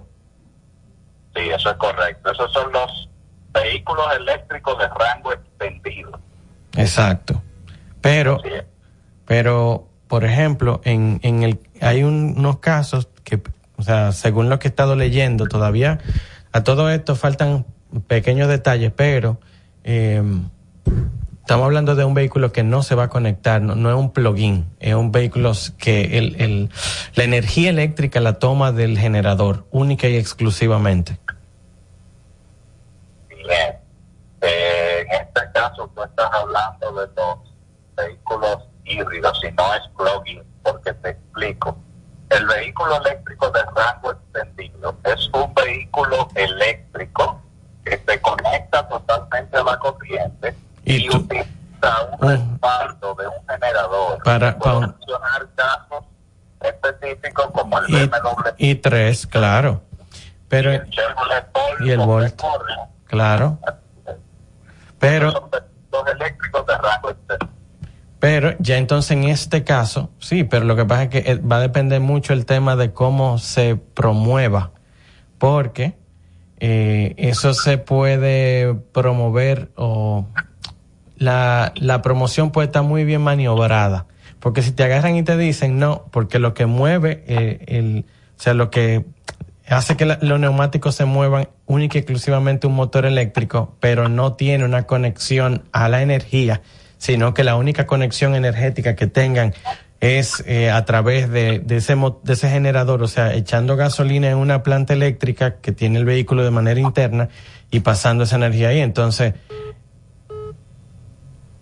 Sí, esa es una, una tecnología realmente, yo diría que nueva, honestamente, desconozco un poco acerca de esto. yo, nosotros sí vimos, nosotros sí vimos en, en Medellín, Day, Ok, el BYD King, que aquí en un momento determinado el, el King era, eh, o sea, gasolina y era un híbrido, era un híbrido plug-in que viene con un, un banco pequeño de batería y entonces estaba un- una potencia de 300 caballos combinado entre eléctrico y motor de combustión turbo.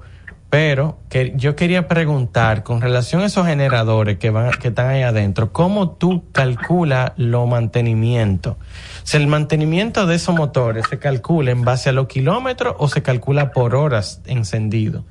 Porque si es un generador que yo tengo, se- o sea, esa, esa parte para mí es importante saberla. Y lo estoy, estoy haciendo la pregunta de manera pública, porque quien quiera llamar al programa puede llamar al 683-9999.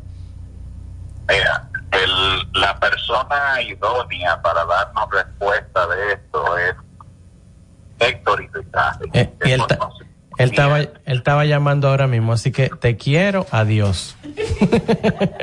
Igual, te quiero mucho, ahí estamos. Claro que sí, un abrazo, hermano querido. Vamos, vamos a llamar a Héctor porque eh, esto nos va a sacar de muchas dudas con relación a lo que me preocupa el tema de los mantenimientos, qué tipo de lubricante, ¿te entiendes? O sea, cómo va a ser el tema de la nomenclatura de los lubricantes, si se va a trabajar igual que una, que una planta, eh, qué tanto puede subir, eh, incrementar la temperatura en ese generador, etcétera. O sea, esas son las preguntas que me surgen, porque si es un generador, es un generador. Y esas son las cosas. Bueno, de cualquier manera, yo tengo más noticias. ¿Tú tienes? Eh, sí, yo tengo una noticia y es que, bueno, ya se dio a conocer que Porsche se suma eh, a la bolsa de valores en, en diferentes territorios y esto, de hecho, estábamos hablando un poquito de los pros y los contras de que una, un fabricante de vehículo entre a la bolsa de valores. Lo que eso da de beneficios, que es que pueden eh, adquirir aún mayor recursos para la fabricación de y aumentar la producción, pero que a la vez también eso pudiera perjudicar en cierta forma la calidad de los productos que salgan. No necesariamente tiene que ser el caso de Porsche, pero que sí ha ocurrido con otros, porque lo más importante o relevante es que se pueda generar ingresos para darle los beneficios a quienes se convierten en accionistas de una fábrica de vehículos. Eso es correcto. Ahora bien, ¿cuál es la situación ahora? Y es que Porsche, que es el principal inversor de Volkswagen, eh, presenta una nueva situación con la demanda de sus accionistas por el Dieselgate. Yo no sé si alguno de ustedes recordarán lo que fue esta situación, pero el Dieselgate fue este momento en el 2000, tro- entre 2015 y 2016 en el que se identificó por una una empresa sin fines de lucro que empezó a investigar cuáles eran las marcas de vehículos que estaban emitiendo muchos más gases contaminantes. Creo que fue una universidad, yo creo que fue. Creo que sí, Un- fue como una- fundación perteneciente a una universidad que empezó a hacer los estudios para determinar marcas de vehículos en los Estados Unidos específicamente, que decían que las emisiones eran X, había una regla de que tenía que ser Y, y sin embargo las emisiones eran Z.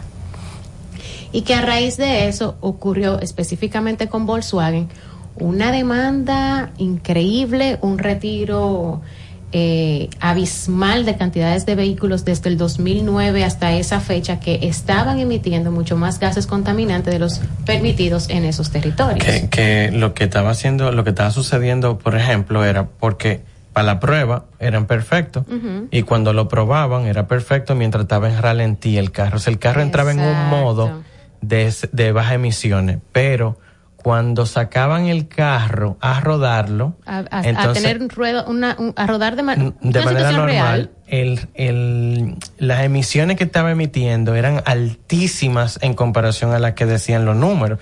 Entonces decían, ¿qué está pasando? Y era que habían truqueado la computadora de los carros para que mientras estuvieran en pruebas pudieran pasarla con muy bajas emisiones. Que hay que resaltar que ellos no fueron los únicos. O sea, hubo más fabricantes, lo que pasa es que el lío se desató con, Volkswa- con Volkswagen. Se le echó Exacto. todo a Volkswagen eh, de, de eso. Tenemos a mi hermano, Joan. No tenemos nadie aquí. Bueno, el asunto es que... el asu- Ahora sí. Dime a ver, papá, ¿qué es lo que hay? Claro. El tema de las emisiones con Volkswagen era que ellos tenían de manera intencional una programación que detectaba cuando el vehículo estaba bajo chequeo por emisión. Entonces, hacía que el vehículo, ese programa hacía que el vehículo entrara en modo, digamos, ahorro para, para evadir el, el- el nivel de emisión, pero ya cuando el vehículo no estaba en chequeo, em- emitía el- la, la contaminación que realmente era. Y por ahí fue que fue el problema realmente, porque fue intencional el, el- la programación, fue detectada en, en la UCE de- del, del vehículo. Eso es correcto. Mil, mil, mil gracias, Gracias por tu aporte.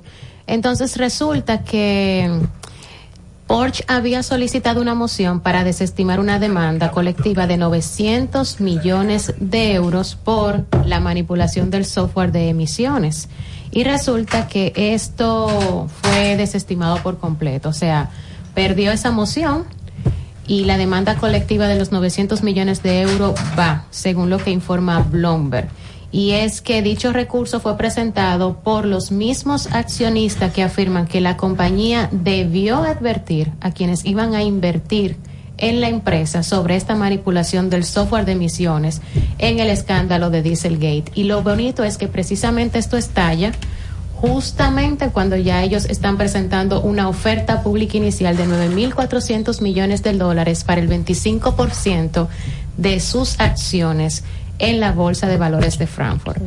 Están aprovechando O sea, ahí mismo. Exactamente, para que haya una baja y de hecho eh, cayó en un 18% las acciones del grupo completo de Volkswagen, lo que quiere evitar Porsche, que es uno de los accionistas eh, y de los inversores principales que tiene el grupo, es verse afectado con esta demanda y desafortunadamente no hay forma. No hay Para el forma. 7 de diciembre tienen que presentarse y esta demanda colectiva va. Señores, tenemos a Héctor Irizarri de Doctorado. Tu hermano, ¿cómo te sientes? Todo bien, todo bien, Guara, ¿cómo estás? Bien, bien, hermano, te estamos llamando. Tú sabes que eh, Abel Monegro y, y un servidor, bueno, en carros y más, entiendes que tú eres la persona perfecta para hacernos esta aclaración con relación a estos nuevos vehículos que es una tecnología que ya tú conoces más que bien porque creo que tú tienes un, un i3, pero, pero a donde voy con, la, con el comentario es, mira, eh, se está anunciando eh, que en México acaban de llegar los e-Power, Diana. Los e-Power, que son de Nissan, eh, y estos vehículos vienen con un, un generador. El generador, eh, para lo que le llaman el rango extendido en eléctrico tradicional. El problema con este carro es que no tiene un, no se conecta la energía. Es una, un generador que produce energía para el motor eléctrico. O sea, tiene un pequeño banco de batería, pero no se conecta. Es- es, eh, abs- o sea, eh, No, tú, no lo, tú no lo conectas en tu casa. no lo conecta en la casa, sino que, y ellos hablan de que con el tanque estarían hablando de unos 900 kilómetros por tanque de, de gasolina, lo que está está fantástico. Lo que, la pregunta mía es la siguiente. Primero, que tú me expliques un poquito. Y segundo, ¿qué tipo de mantenimientos? Porque con los vehículos eléctricos, cuando son eléctricos, tú no tienes, o sea, los mantenimientos son, son menores, eh, porque son neumáticos, frenos, o sea, tren de rodaje. Si todo, todo baja, eh, decir, todo lo que es mantenimiento baja. Baja. Eh, mira, te voy a hacer una, una explicación rápida. Hay un tema, ese vehículo específicamente que me preguntas, es una tecnología no nueva, porque no es una tecnología nueva, sino una variante de una tecnología vieja. Ok. Eh, pero eso, eso yo creo que a eso le van a abrir un, un segmento diferente. Porque técnicamente es un híbrido. Claro. Pero, pero realmente es como que tú agarras un híbrido y le pongo un banco de batería grandote. Entonces, eso no es, eh, yo entiendo que no debe caer en, en eléctrico, pero tampoco cae en híbrido, porque carga un banco de batería tan grande que el motor entra muy, muy rara a veces. Es decir, eh, vamos a decir, para mí, si tú me preguntas yo, es un híbrido. Eso no es un eléctrico. Es un híbrido con un banco de batería enorme. Entonces, una. Y entonces el mantenimiento sería como por kilómetro. Como un, como, exacto, con un vehículo de gasolina. Es decir, me imagino que tiene un, un, un intervalo de mantenimiento más extenso, pero sigue siendo un mantenimiento de un vehículo de gasolina, porque tú no ni siquiera me estás dando la opción de cargar en mi casa. Claro. Entonces, como yo no puedo cargar, por ejemplo, en un híbrido eh, de rango extendido, pero plug-in, en un plug-in hybrid, yo conecto el carro. Yo tengo un cliente que tiene un X5 plug-in hybrid. Y me dice a mí que él no prende el motor de gasolina porque él camina 20 y 30 kilómetros. Claro, sí, pero eso, sí, sí, claro. En- Entonces, el, el motor de gasolina él lo prende una vez al mes, una vez cada dos semanas, una cosa así. Entonces, eh, eso es algo que te permite hacer el plug-in hybrid. En el caso de este vehículo, tú no tienes la opción de cargar. Entonces, el motor va a prender. Lo más probable, él te va a decir, en vez de hacer el cambio de aceite cada 5.000 kilómetros, que lo, lo general en un Nissan es 5 o 7.000 kilómetros, ponte que te diga, bueno, como tú vas a caminar 900 kilómetros por tanque, tira matemáticas, cero monta cero, te dicen, mira, cada 30.000 kilómetros. Eh, y ya, pero es un mantenimiento de un vehículo de gasolina normal. Incluso, por ejemplo, en, en mi vehículo, como mencionaste ahorita, el i3, que yo tengo la planta, Sí. yo no uso la planta. Si yo cargo mi carro cada dos o tres días en mi casa, eh, yo camino poco. Yo lo que meto en un carro son 20, 30 kilómetros diarios. Yo cargo en mi casa todos los días. Cuando mi esposa lo usa, ella usa más. So, se carga cada dos días. Yo le echo gasolina, yo tengo el tanque siempre lleno. Por si un día me paso de la cantidad de kilómetros normales y no tener la presión de tener que cargar en la calle.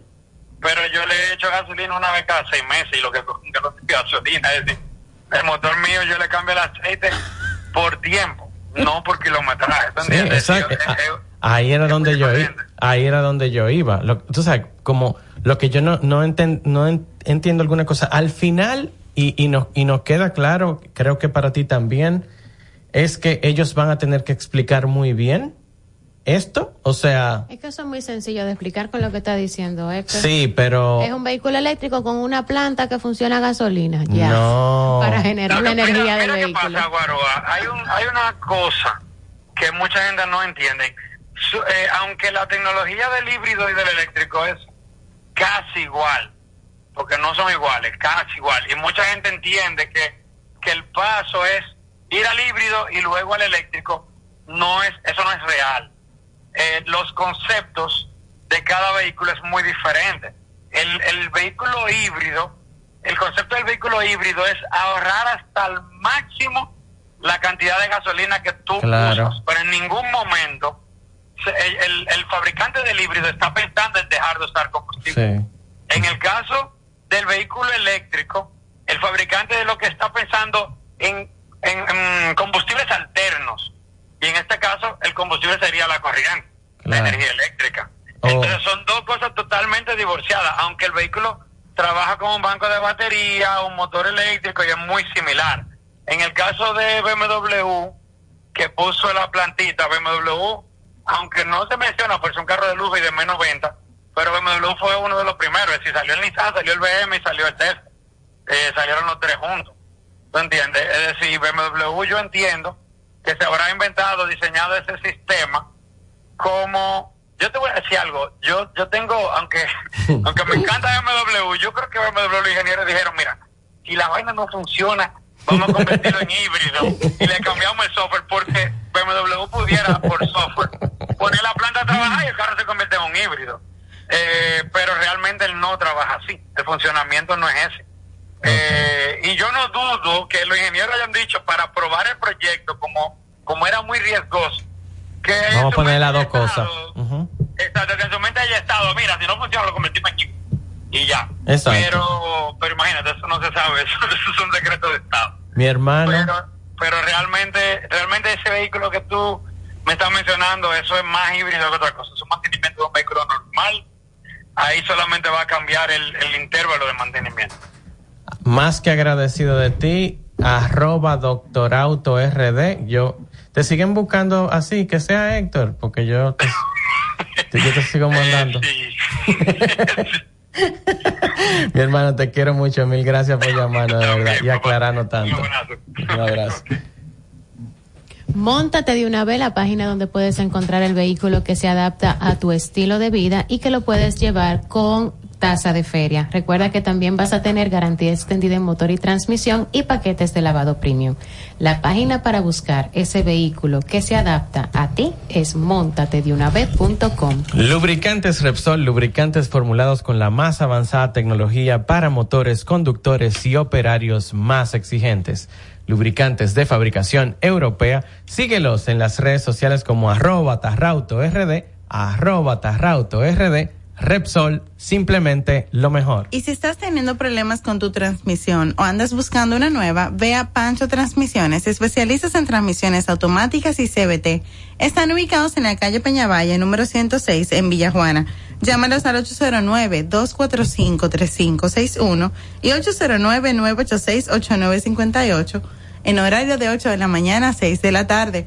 Síguelos en las redes sociales como arroba Pancho Transmisiones 2019. Estás escuchando Carros y Más con Guaroa Villas. En los últimos 60 años hemos logrado increíbles resultados, fruto de la gran suma de acciones y esfuerzo de un excelente equipo. Más que hablar de lo que ya pasó, queremos hablar de lo que viene. Estamos enfocados en desarrollar el futuro, creando un nuevo punto de partida en el que las pequeñas acciones lleven a grandes cambios y las grandes ideas a mejores resultados, con miras hacia una evolución constante y la pasión que nos seguirá llevando por nuevos caminos. El futuro es la energía de nuestra pasión. Delta Comercial, la garantía de tu inversión.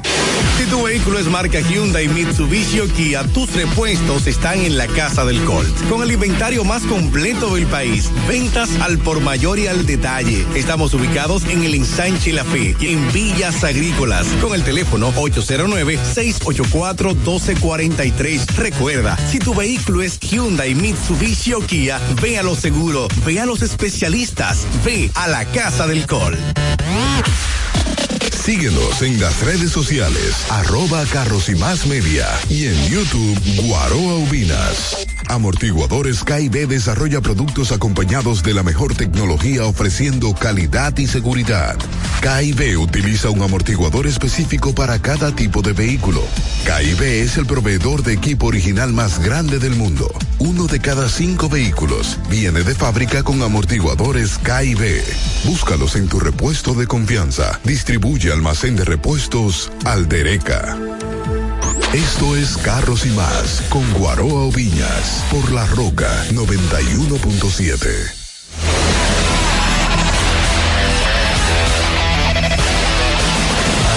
Así que, Nissan, te acabamos de ahorrar eh, un par de, de estudios de mercado gratis, eh, para que ya tú sepas cómo nos lo va a explicar a todos y que todo el mundo esté claro de, de lo que viene. Que va, yo no tengo la más mínima duda de que van a ser excelentes y maravillosos productos, porque No, y ahorradores, definitivamente va a ser ahorrador. Claro. ¿Qué tanto será el ahorro? Eso va a ser importante que, que Pero- nosotros lo sepamos, claro. pero que claro. se la venta. Pero claro que sí. Eh, otra noticia, antes de yo entrar en una fase eh, muy ápera, eh, es decir, eh, Chevrolet, Chevrolet con el, con el Corvette. O sea que el Corvette no tiene un solo letrero de Chevrolet. Tú lo sabes, ¿verdad? O sea, Yo Chev- me había fijado. Oh, no, es verdad. el Corvette no tiene verdad. Son la- nada. la Corvette banderita. es Corvette y después lo otro es Monte Culebra. Em, Corvette ahora, o sea, yo dije, habían anunciado hace un par de meses que iban a electrificar el Corvette y vienen con una variante híbrida que arranca ahora. En un par de meses ellos lo van a anunciar. Y que la eléctrica arranca en un año, más o menos.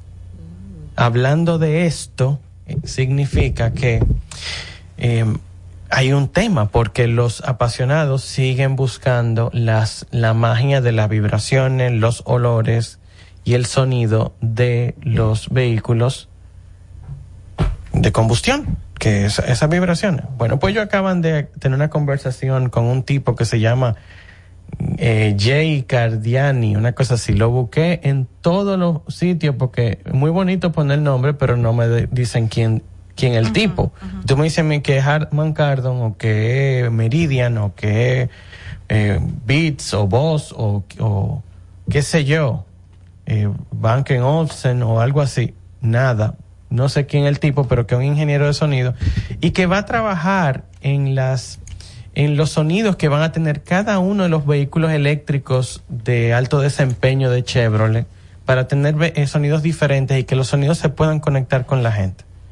O sea, miren por dónde va el tema del sonido. O sea, la queja ha sido tan grande y se han dado cuenta que los muscle car, sobre todo los muscle car, el tema está muy con muscle car, porque a nadie le importan los otros carros. O sea, tú, tú encuentras otro vehículo y tú ni, ni siquiera esperas que tengan así sonidos. O sea, ya, ya tú, lo- tú amas la paz. Pero con los muscle car eso es algo que lo- los, los identifica, los caracteriza. Pues ahora prepárense porque va a venir con algún sonidito. Ya ustedes escucharon el otro día que nosotros pusimos el del... Ay, Señor Jesucristo. Así suenan unos gatos por mi casa. Seguro lo que, lo que le Lo que le rayaron rayaron El, el, el carro de el papá. carro a tu papá, que gracias a que tú tienes un... Sí, gracias a la gente de Restore se pudo restaurar la pintura del vehículo de mi papá, porque señores, es que esos rayones, de verdad, no era que ellos echaban el pleito ahí. Esa era el área de preparación física, El gimnasio. el gimnasio de ellos antes de entrar a Para, pelea. pa, para, pa. Tal cual, señores, tal y tu Paco ahorita. Y si me y si me preguntan a mí cuál es la ventaja de restaurar una pintura versus arrancar y pintar el vehículo, son varias cosas. Número uno, hay una parte del proceso de pintar un vehículo que se ahorra, porque por eso, cuando tú vas a pintar un vehículo entero, pueden tardarse una semana y pico. Y si son los hornos, si son los hornos naturales que utilizan algunos talleres, Con que abaniquito. un abanico, una lona, abajo una mata, abajo de un par de matas, pues se complica aún más con hermano, las condiciones, exactamente, con las condiciones del clima.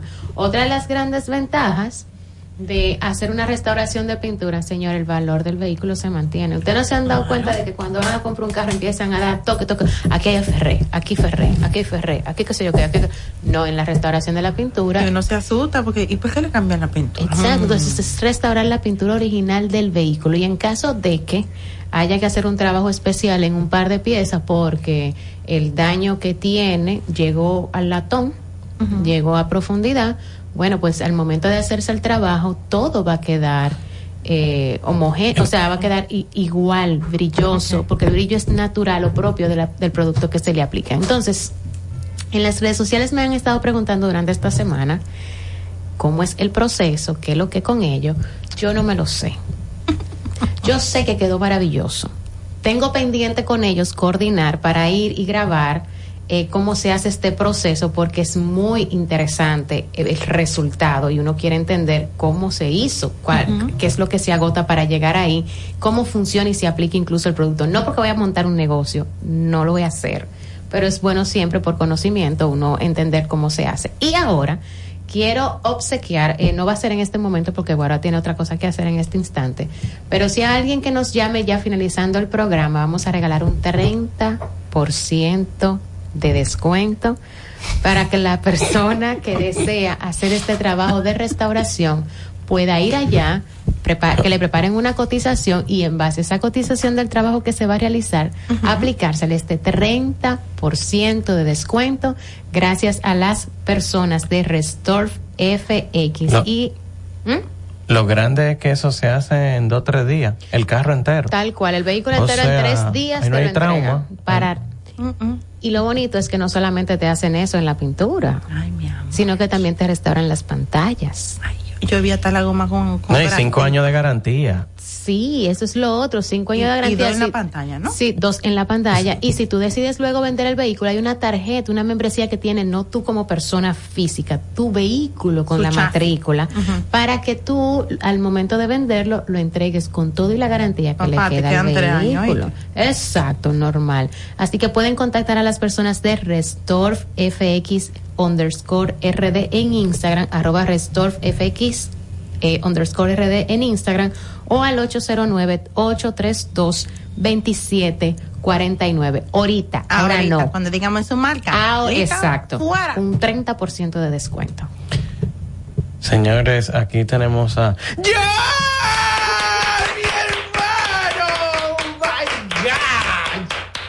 ven, papá, coge eso. Está tapando la cabeza. ¿Qué? Oh, oh, pero espérate, que no se oye. Ella te quitó el micrófono. No, es que. Saludos, señora, antes que nada. Ah, tenemos el problema de micrófono. te está ayudando, Dios. Dios te está ayudando. Es que de por sí no quería como que hablar mucho y mira ahora. No. Tampoco. Estamos igual. Pero no puede ser. ¿Y qué es lo que está pasando con los micrófonos de esta casa? Bueno, eh, en otro tenor, hermano querido, Ninguno. Ninguno. Joan. ese fue el trabajo de Ya, ayer. Joan. Increíble, o sea, Yo le dije. Miércoles. Pues ven, ven, ven. sí, sí, sí. Hermano, ¿cómo va la vida? Señora, antes que nada, Hola. yo no quería, me obligaron. Pero, eh, mucho saludo a todos, a la familia de Carros y más. Ay, sí. Sabe que se le quiere. Saluda a lo que más tú quieras. Saludo a Benjamín y a Jesús y Sara. Mira, tú sabes que, oye lo que vamos a hacer ahora tú y yo.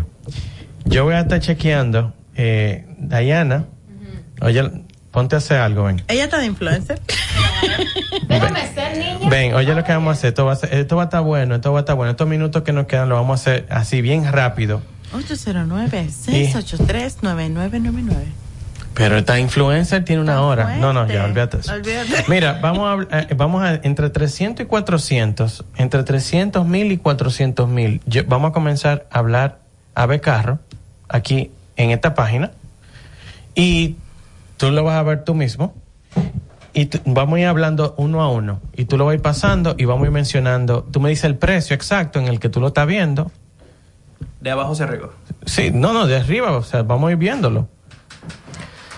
Bien, tenemos un Bayash Máxima 2022. Sí, pero el, el- 300 mil. Sí, lo que pasa es que ese, el máxima es de Bayash. Ese es un producto, un triciclo, o sea, eh, eh, es una gomita alante, parecen las, las cuquitas, pero la máxima es la versión de Eso carga. Un, mato- un motor con una caja. Es con una caja atrás. Eso apareció tan perico ripiado. Eso, pero no con la caja atrás. No exactamente. No la exactamente, porque la que eh, sacó. ¿Sí? Sigue, sigue, sigue. Ok. Seguimos. Ford Escape XLT 2006, 300 mil. ¿Qué, ¿Qué motor tiene? Mira a ver si tú lo, si tú lo puedes visualizar. GLP.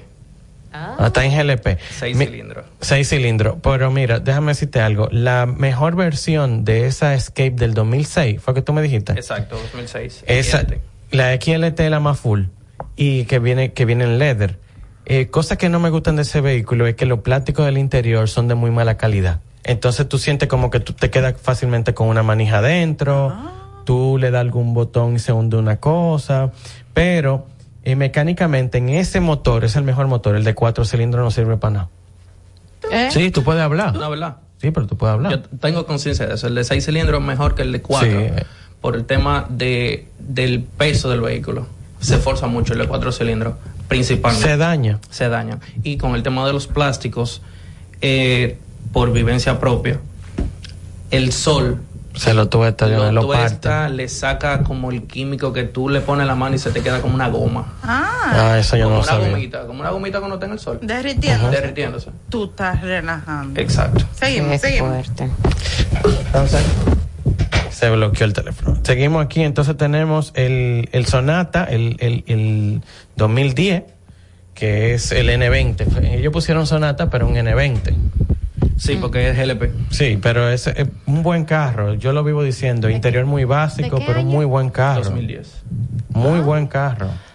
Un tanque de guerra. Sí, lo que, lo que pasa con esos carros es que la gente lo sigue comprando por precio. Yo cuando veo a la gente que dicen, yo lo voy a comprar porque está, yo lo encontré en 200, por ejemplo, en 300 mil. No, no se compran por precio, se compran por condiciones. Tú dices, este es el carro que voy a comprar. Y tú lo sales a buscar el que esté en mejor condiciones de eso. Porque que tú no sabes con lo que te va a encontrar y no hay forma de tú identificar el kilometraje real con el que llegó ese carro. Pero realmente si se consigue un vehículo de eso en buenas condiciones, un No, vehículo que te va a aguantar No, mucho. eso no, eso no tiene acabadera. Te va a aguantar mucho. Tú lo cambias por... Ahora, Y en no- Y no hay forma de uno identificar con qué kilómetro. Hay un, hay un software que tú pones, tú pones una página que tú pones el, el chasis, pero no, no aplica para todos los carros. no, no aparecen todos. No aparece en todo, Me entonces. O sea, yo, yo he entrado eh, Big Number de algunos vehículos y no están. Hay otros que sí y otros que no. Ok. Y un Honda Civic EX 2003 en 310 mil pesos. 2003. 2003. A mí no me gusta ese carro. Wow. Eh, ese carro viene con un motor 1.7 de 4 cilindros, muy consumidor. Eh, De hecho, lo descontinuaron. O sea, Honda tenía el 1.6 en, el- en la caja anterior. Tenía 1.4, 1.6 y ahí siguió con 1.7, 1.7 y algo. Y entonces de ahí pasaron al 1.8. O sea, la, la, pro- la caja 2006 arranca con 1.8. O sea, sacaron ese motor de la ecuación y no lo volvieron a usar más. Porque no hay otros productos que tengan ese motor 1.7 de Honda. Sí, por eso me pareció hasta extraño ese número de que uno Problema, ese carro da problemas de transmisión, problemas de canchaf, eléctricos, no sé. o sea, el más correcto. claro, ahora por ahora vamos a poner no, no, tranquilo, ponemos en la mesa por lo que te cuesta y en las condiciones que esté, porque tampoco no es que te está- no es que va a andar el vehículo con los problemas encima todo el día. O sea, tú puedes tener el carro y te dura seis meses, un año sin sin esas cosas, pero ese carro tiende a sufrir de esas cosas. Ok, y un Chevrolet Aveo 2009 310. un galón de gasolina, una caja de fósforo y un lugar abierto. pero ¿y por qué? Seguimos con otro, seguimos, Ahí no hay mucho que buscar. En el aveo no me haga eso. seguimos. No, no, ella lo quiere batir, parece, porque te estoy diciendo, eso no Pues sirve. eso es que yo pensé seriamente en comprarme ese vehículo. así Qué que- bueno que no te lo compraste. ya- de carro. Sigue, Joan. Ah, bueno. Nissan Tida 2007 325 mil pesos. Mira, cuando salió ese carro, ganó un premio, ese TIDA, esa misma caja de TIDA. Cuando ese carro salió, ganó un premio del vehículo más económico con el interior soft touch. Y fue de los primeros vehículos que trajeron lo, en el parala un cristal para tú poder ver a través del parala. Exactamente. Tú sabes lo que estoy hablando. Porque ¿eh? era muy ancho. y- Porque era muy ancho. Señores, la gente no sabe, todo el mundo Ok, no sabe lo que es el parala, esas son, son esa eh, eh, parte de la carrocería que es la que agarra el cristal delantero, se llama parala, el que agarra, el que te entra el cristal de- lateral del chofer y el del pasajero atrás es el paral B y el, ter- el otro paral C y así sucesivamente, o sea, paral 1, 2, 3, tú lo ves de lado, el- la primera que baja, entonces el parala venía con una división, con una apertura con un cristal y ganó premios. El tema, y un carro así, yo tendría mis reservas con la transmisión, porque sé que va a dañar la transmisión, pero si se le, con, con tantos años en la cotilla, la ventaja es que al ser TIDA, ya yo sé que lo trajo Santo Domingo Motor, y eso me da a mí una tranquilidad con el tema de la cantidad de kilómetros que pueda tener.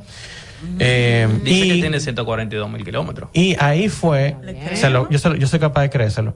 Y ahí, en ese caso, te puedo decir que fue cuando Renault le enseñó a Nissan a ahorrar combustible. Porque Nissan no sabía ahorrar gasolina. Y con el TIDA se rompió eso. Ok. No le enseñó. ¿Qué te parece este dragón? 2004 Flo- Ford Explorer XL. Mira, eh, el mo- motor de 4 litros, de 6 cilindros, transmisión como de 5, 4 a 5 cambios la transmisión. Seis cilindros. 6 cilindros. Pancho cua- es 4.0 6 cilindros, ¿eh? Eh, viene como con 220 caballos, o sea, la cantidad de caballos es bien bajita en ese vehículo. El, el, o sea, eh, ¿cómo te lo pongo? El problema, además de que consume, lógico que consume, es que tú tienes que estar muy pendiente a la subida de temperatura del motor. O sea, ellos salen muy buenos. La calidad de los plásticos en el interior para mí es muy mala, pero el vehículo en general salió bueno. Ya con tantos años en la cotilla, yo, yo tendría precauciones con el kit de cadena de esa guagua que cuesta un riñón en neverita de hielo y eh, tendría precauciones con eso y con que me suba la temperatura. Yo tuve un caso en una que por una aceleración exagerada, yo muchacho al fin, eh, la correa se le estranguló. La correa se le salió. y la temperatura para arriba de una vez. No, y, a- y adiós. Adiós. Y adiós. Y, y te voy a decir una cosa, es un motor que el sol de hoy, de ese año, te cuesta 90 mil pesos, 80 mil pesos, 100 mil pesos, de ese año. Ay, mi niño, pobrecito, no lo va a vender. San John Rexton 2005, 325 mil pesos. Yo, yo no, yo no sé, yo no creo que yo la compraría. Mira, para cuando salió San John, y para esa caja fue un palo, porque era la opción más económica, mejor equipada de un vehículo turbo diésel con tres filas de asiento.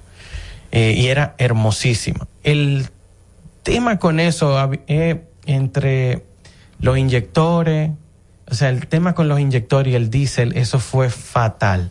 Y vendieron que, que era tecnología de Mercedes-Benz, o sea, que eran motores Mercedes-Benz y, y no eran motores de Mercedes-Benz, era tecnología de Mercedes-Benz, que la ap- aprendida de Mercedes-Benz. Que no es lo mismo. Que no es lo mismo, ¿entiendes? No es lo mismo. Ok. Que es un Una- motor 2.7 que utiliza ese vehículo. Una muy común. Hyundai Santa Fe 2003, 325 mil pesos. No me gustan, salen malas. Yo tuve una 2005. Seis cilindros. Yo tuve la 2.7. Mira, en esa caja hay está el motor, eh, lo- el motor diésel y el motor de 2.4 no sirven. Entonces tú tienes que irte solamente con el 2.7 de 6 cilindros o con el 3.5. La diferencia en potencia son como 40 caballos entre una y otra, pero son los motores que menos problemas dan. Y realmente yo nunca tuve problema con eso. Ni con la transmisión tampoco. Pero enciendo, oye, porque mira que lo que pasaba con, con Hyundai ahí. Hyundai ahí estaba pasando a tener productos de mejor calidad. El problema ahí era, ¿podemos cogerlo? Hello. Sí, buenas. Sí, buenas tardes. A la orden, hermano. Saludos a todos ahí en cabina. Gracias. Gracias, igual. Eh, a propósito y dándole peso a lo que acaba de decir Guaroa con relación a la Hyundai Santa Fe 2003. Yo tuve la 2.7. Hermano, eso es un éxito. Yo tuve la 2.7 versión americana eh, por seis años. El único vehículo, el único vehículo de más de 15 que he tenido que le hice seis años. Eso fue un palo, hermano. Eso nunca sufrió de nada y lo tiré por agua. Eh, eh, tenía Era un- es un tractor, porque oíste. El alternador está abajo y la primera vez que la tiré por agua, ya ustedes saben. Es un Pero, tractor. Una vez que resolví ese problemita, pues ya sabía ya que esa era la debilidad. Traté de sellar con silicón el, el, el alternador y de hecho de no meterla por agua, salvo que fueran emergencia y la pasaba, la pasaba bien.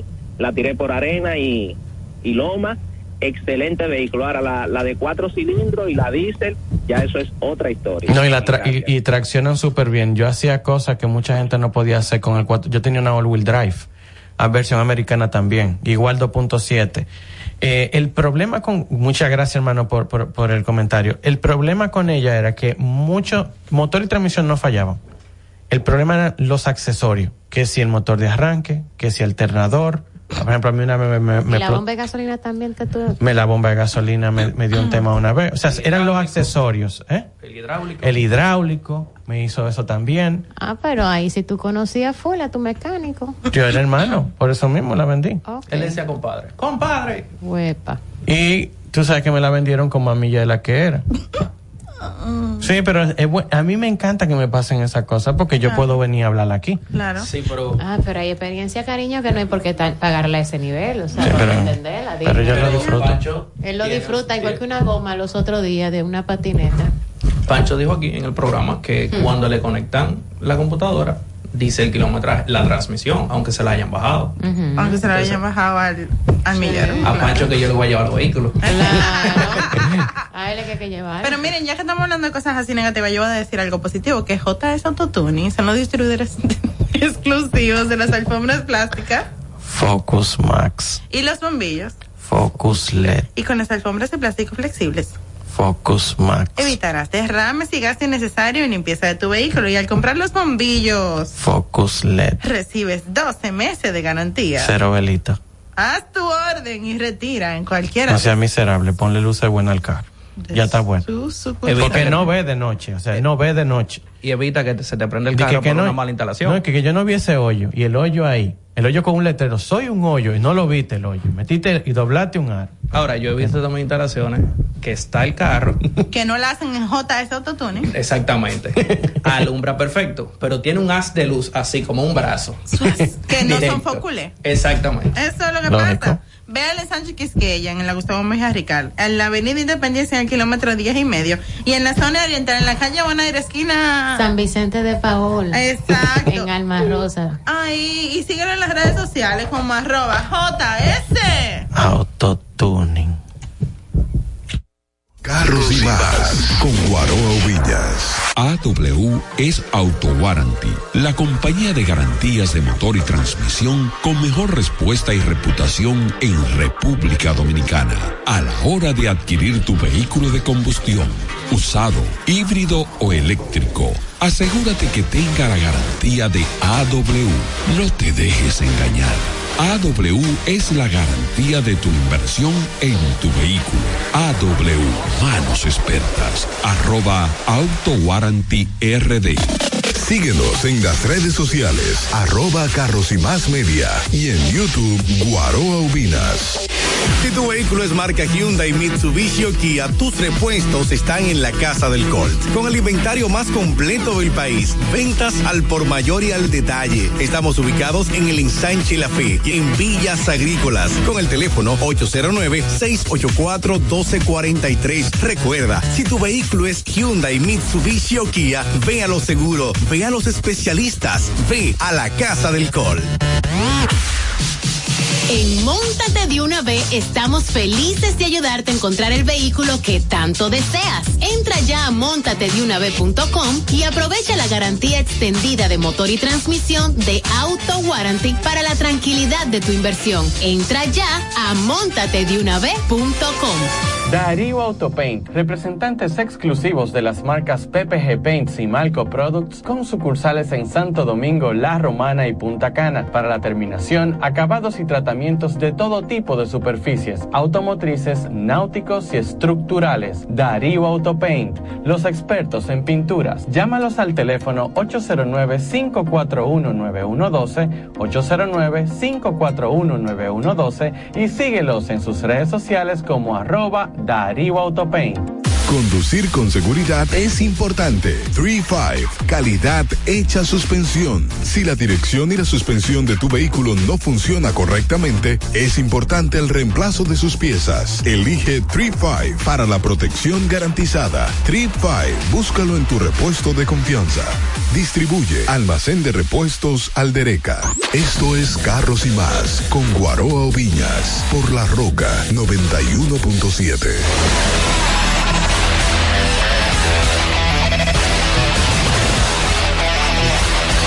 Y tan bonita que es agua y tan mala que salió. Diablo. 809. Ah, dime, Así ¿qué era hablan un alguna Diseño. gente. La Morano fue un diseño que hizo un boom, porque nadie se lo esperaba. O sea, fue La algo. primera generación. ¿verdad? Pero la Murano, Dios mío. Era, ella le daba golpe a las otras. O sea, tú la ponías una la otra y ellas se daban golpe entre ellas, tan mala que era. 809-683-9999 y vamos a seleccionar a la persona que se gana este 30% de descuento En para marca. que haga su evaluación, lleve el vehículo a restaurar su pintura que quede hermosísimo en Restore FX. Un 30, señores, es un 30. No, y que es, es un trabajo que, eh, o sea, ellos son las únicas personas que lo hacen en República Dominicana. Yes. Y le tienen la cabeza explotándose a los autodetailing. Porque nadie entiende cómo es. Y es que son unos productos. O sea, hay una aplicación de productos. No, yo, yo voy a ir. Porque yo necesito sa- sacar laguna que tengo con relación a cómo es esto. Porque cuando yo vi el, ve- el vehículo, cómo le quedó al papá de, de Diana, es increíble, hermano. O sea, yo no te lo. O sea, para mí fue un rompecabezas. O sea, tú dices, es que cómo, cómo la pintura estaba quemada por el sol, viejo. Que no. Muchacho, una Pero cosa horrible. quemada digo, por el sol, quemada, o Pero sea, tú te sabes cómo quemada. el proceso de una pintura, ¿verdad? De un vehículo. Sí, claro. Preparación, ferre, Claro. demás, lija, primero una base para que quede bien. Pintura y después lo, toda la capa Joselito no lo hacía. No, eso Joselito. Él le tapaba la lata. y cogía brochita de esa de. Y la movía con un palo de una rama. Con una Normal, normal. Y hay que ver entonces también con qué, porque cuando yo una vez no era tampoco con una maquinita papitera, Joselito con una brocha. Era con brocha. No me digas. Joselito está ampliando los servicios. Dios mío, pero tú Miren, eres peor que Está usando el spray ahora. No, la verdad, Joan, que Miren, qui- aquí dice, aquí dice Kia Río, señores, eh, la última llamada, que la última, 809-683-9999, si alguien quiere preguntar por algún vehículo, eh, pero si usted ya lo compró el vehículo, ya usted sabe cómo nosotros, Ah, porque sí, porque ahorita me dice tal carro ya lo tiene. Es un disparate, mi hermano. Ay, hombre, pobrecito. Mira, Kia Río del 2009 salió bastante bueno. Es un carro mega básico. No dice nada, no tiene nada, Pero te lleva. Pero no se daña. Y no. Aire acondicionado. te Ay, yo quiero uno así. Es una, o sea, un dibujito, o sea, como, vi- Ujú. pero no se daña, o sea, no se daña. Sus 2009 en 330 mil Suzuki SX eh, 4, SX4 Sport. Ese vehículo viene con tracción en la cuatro ruedas, de los productos más económicos con tracción cuatro ruedas. Yo creo que sería Subaru y ellos en lo en tema de vehículo económico. Eh, los problemas de este producto sería aire acondicionado, son los que más yo he conocido. Después yo no he conocido más, más problemas con ellos. Quizá transmisión. Quizá te pueda dañar la transmisión. Yeah. Señor, esto se acabó. Y síganme en mis redes sociales en arroba Irma Novoa y en Carros y Más Media. Arroba Doyono. es que él no quiere. ¿Pero por qué tú no quieres decirlo? Porque JFM, ¿cómo es es? un hombre, mi mujer me gobierna. Ajá. Ajá. Ajá. Arroba Diana José. Y arroba guarobinas. Esto fue Carros y Más Radio.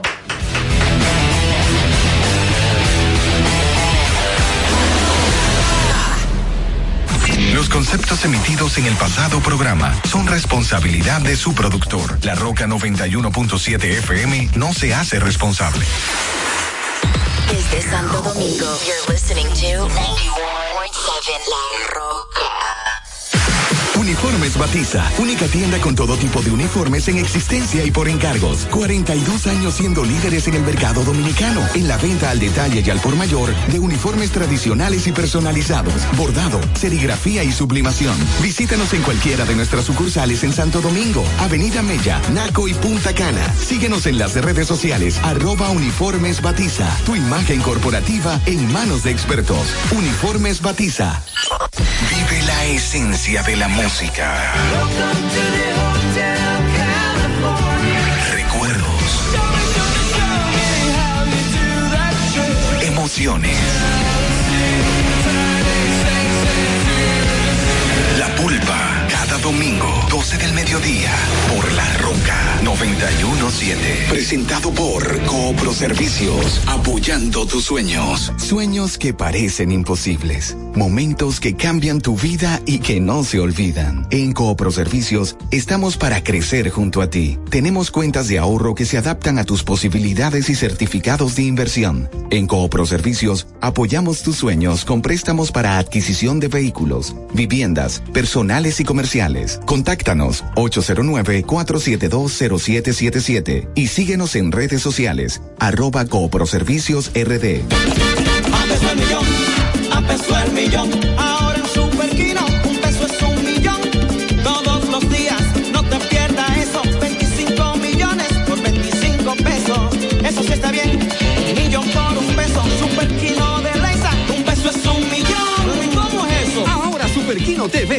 Te da 25 millones por 25 pesos. Juega Super Kino TV, el fuerte de Lexa y gánate 25 millones por 25 pesos todos los días. Broadcasting live from Santo Domingo, HIL, La, La, La Roca 91.7.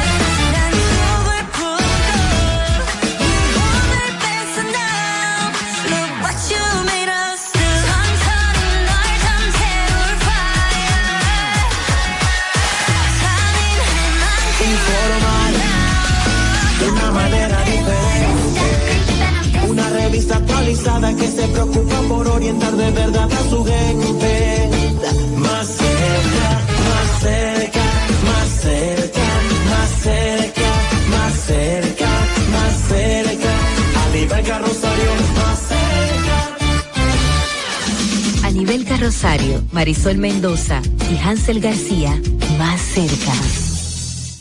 Aquí estamos más cerca como cada día, agradecidos y agradecidas del placer de su sintonía en este miércoles que no pinta tan mal, la verdad que no. La verdad que no. ¿Qué número es nuestro programa de hoy? Bueno, para ser un jueves a nivel K, no pinta tan mal. Por eso, eso fue lo que te dije. Estamos, dijiste miércoles, pero bueno, un día más y un día miércoles. Sí, pero un día más y un día menos no, nos vamos a pelear jueves. con eso. La gente sabe que hoy es jueves. Además, además, ya yo eh, estoy acostumbrado a tu resistencia a envejecer, lo cual está muy bien, porque eh, para nada se te notan los años. Hoy empezando un programa a la jefa.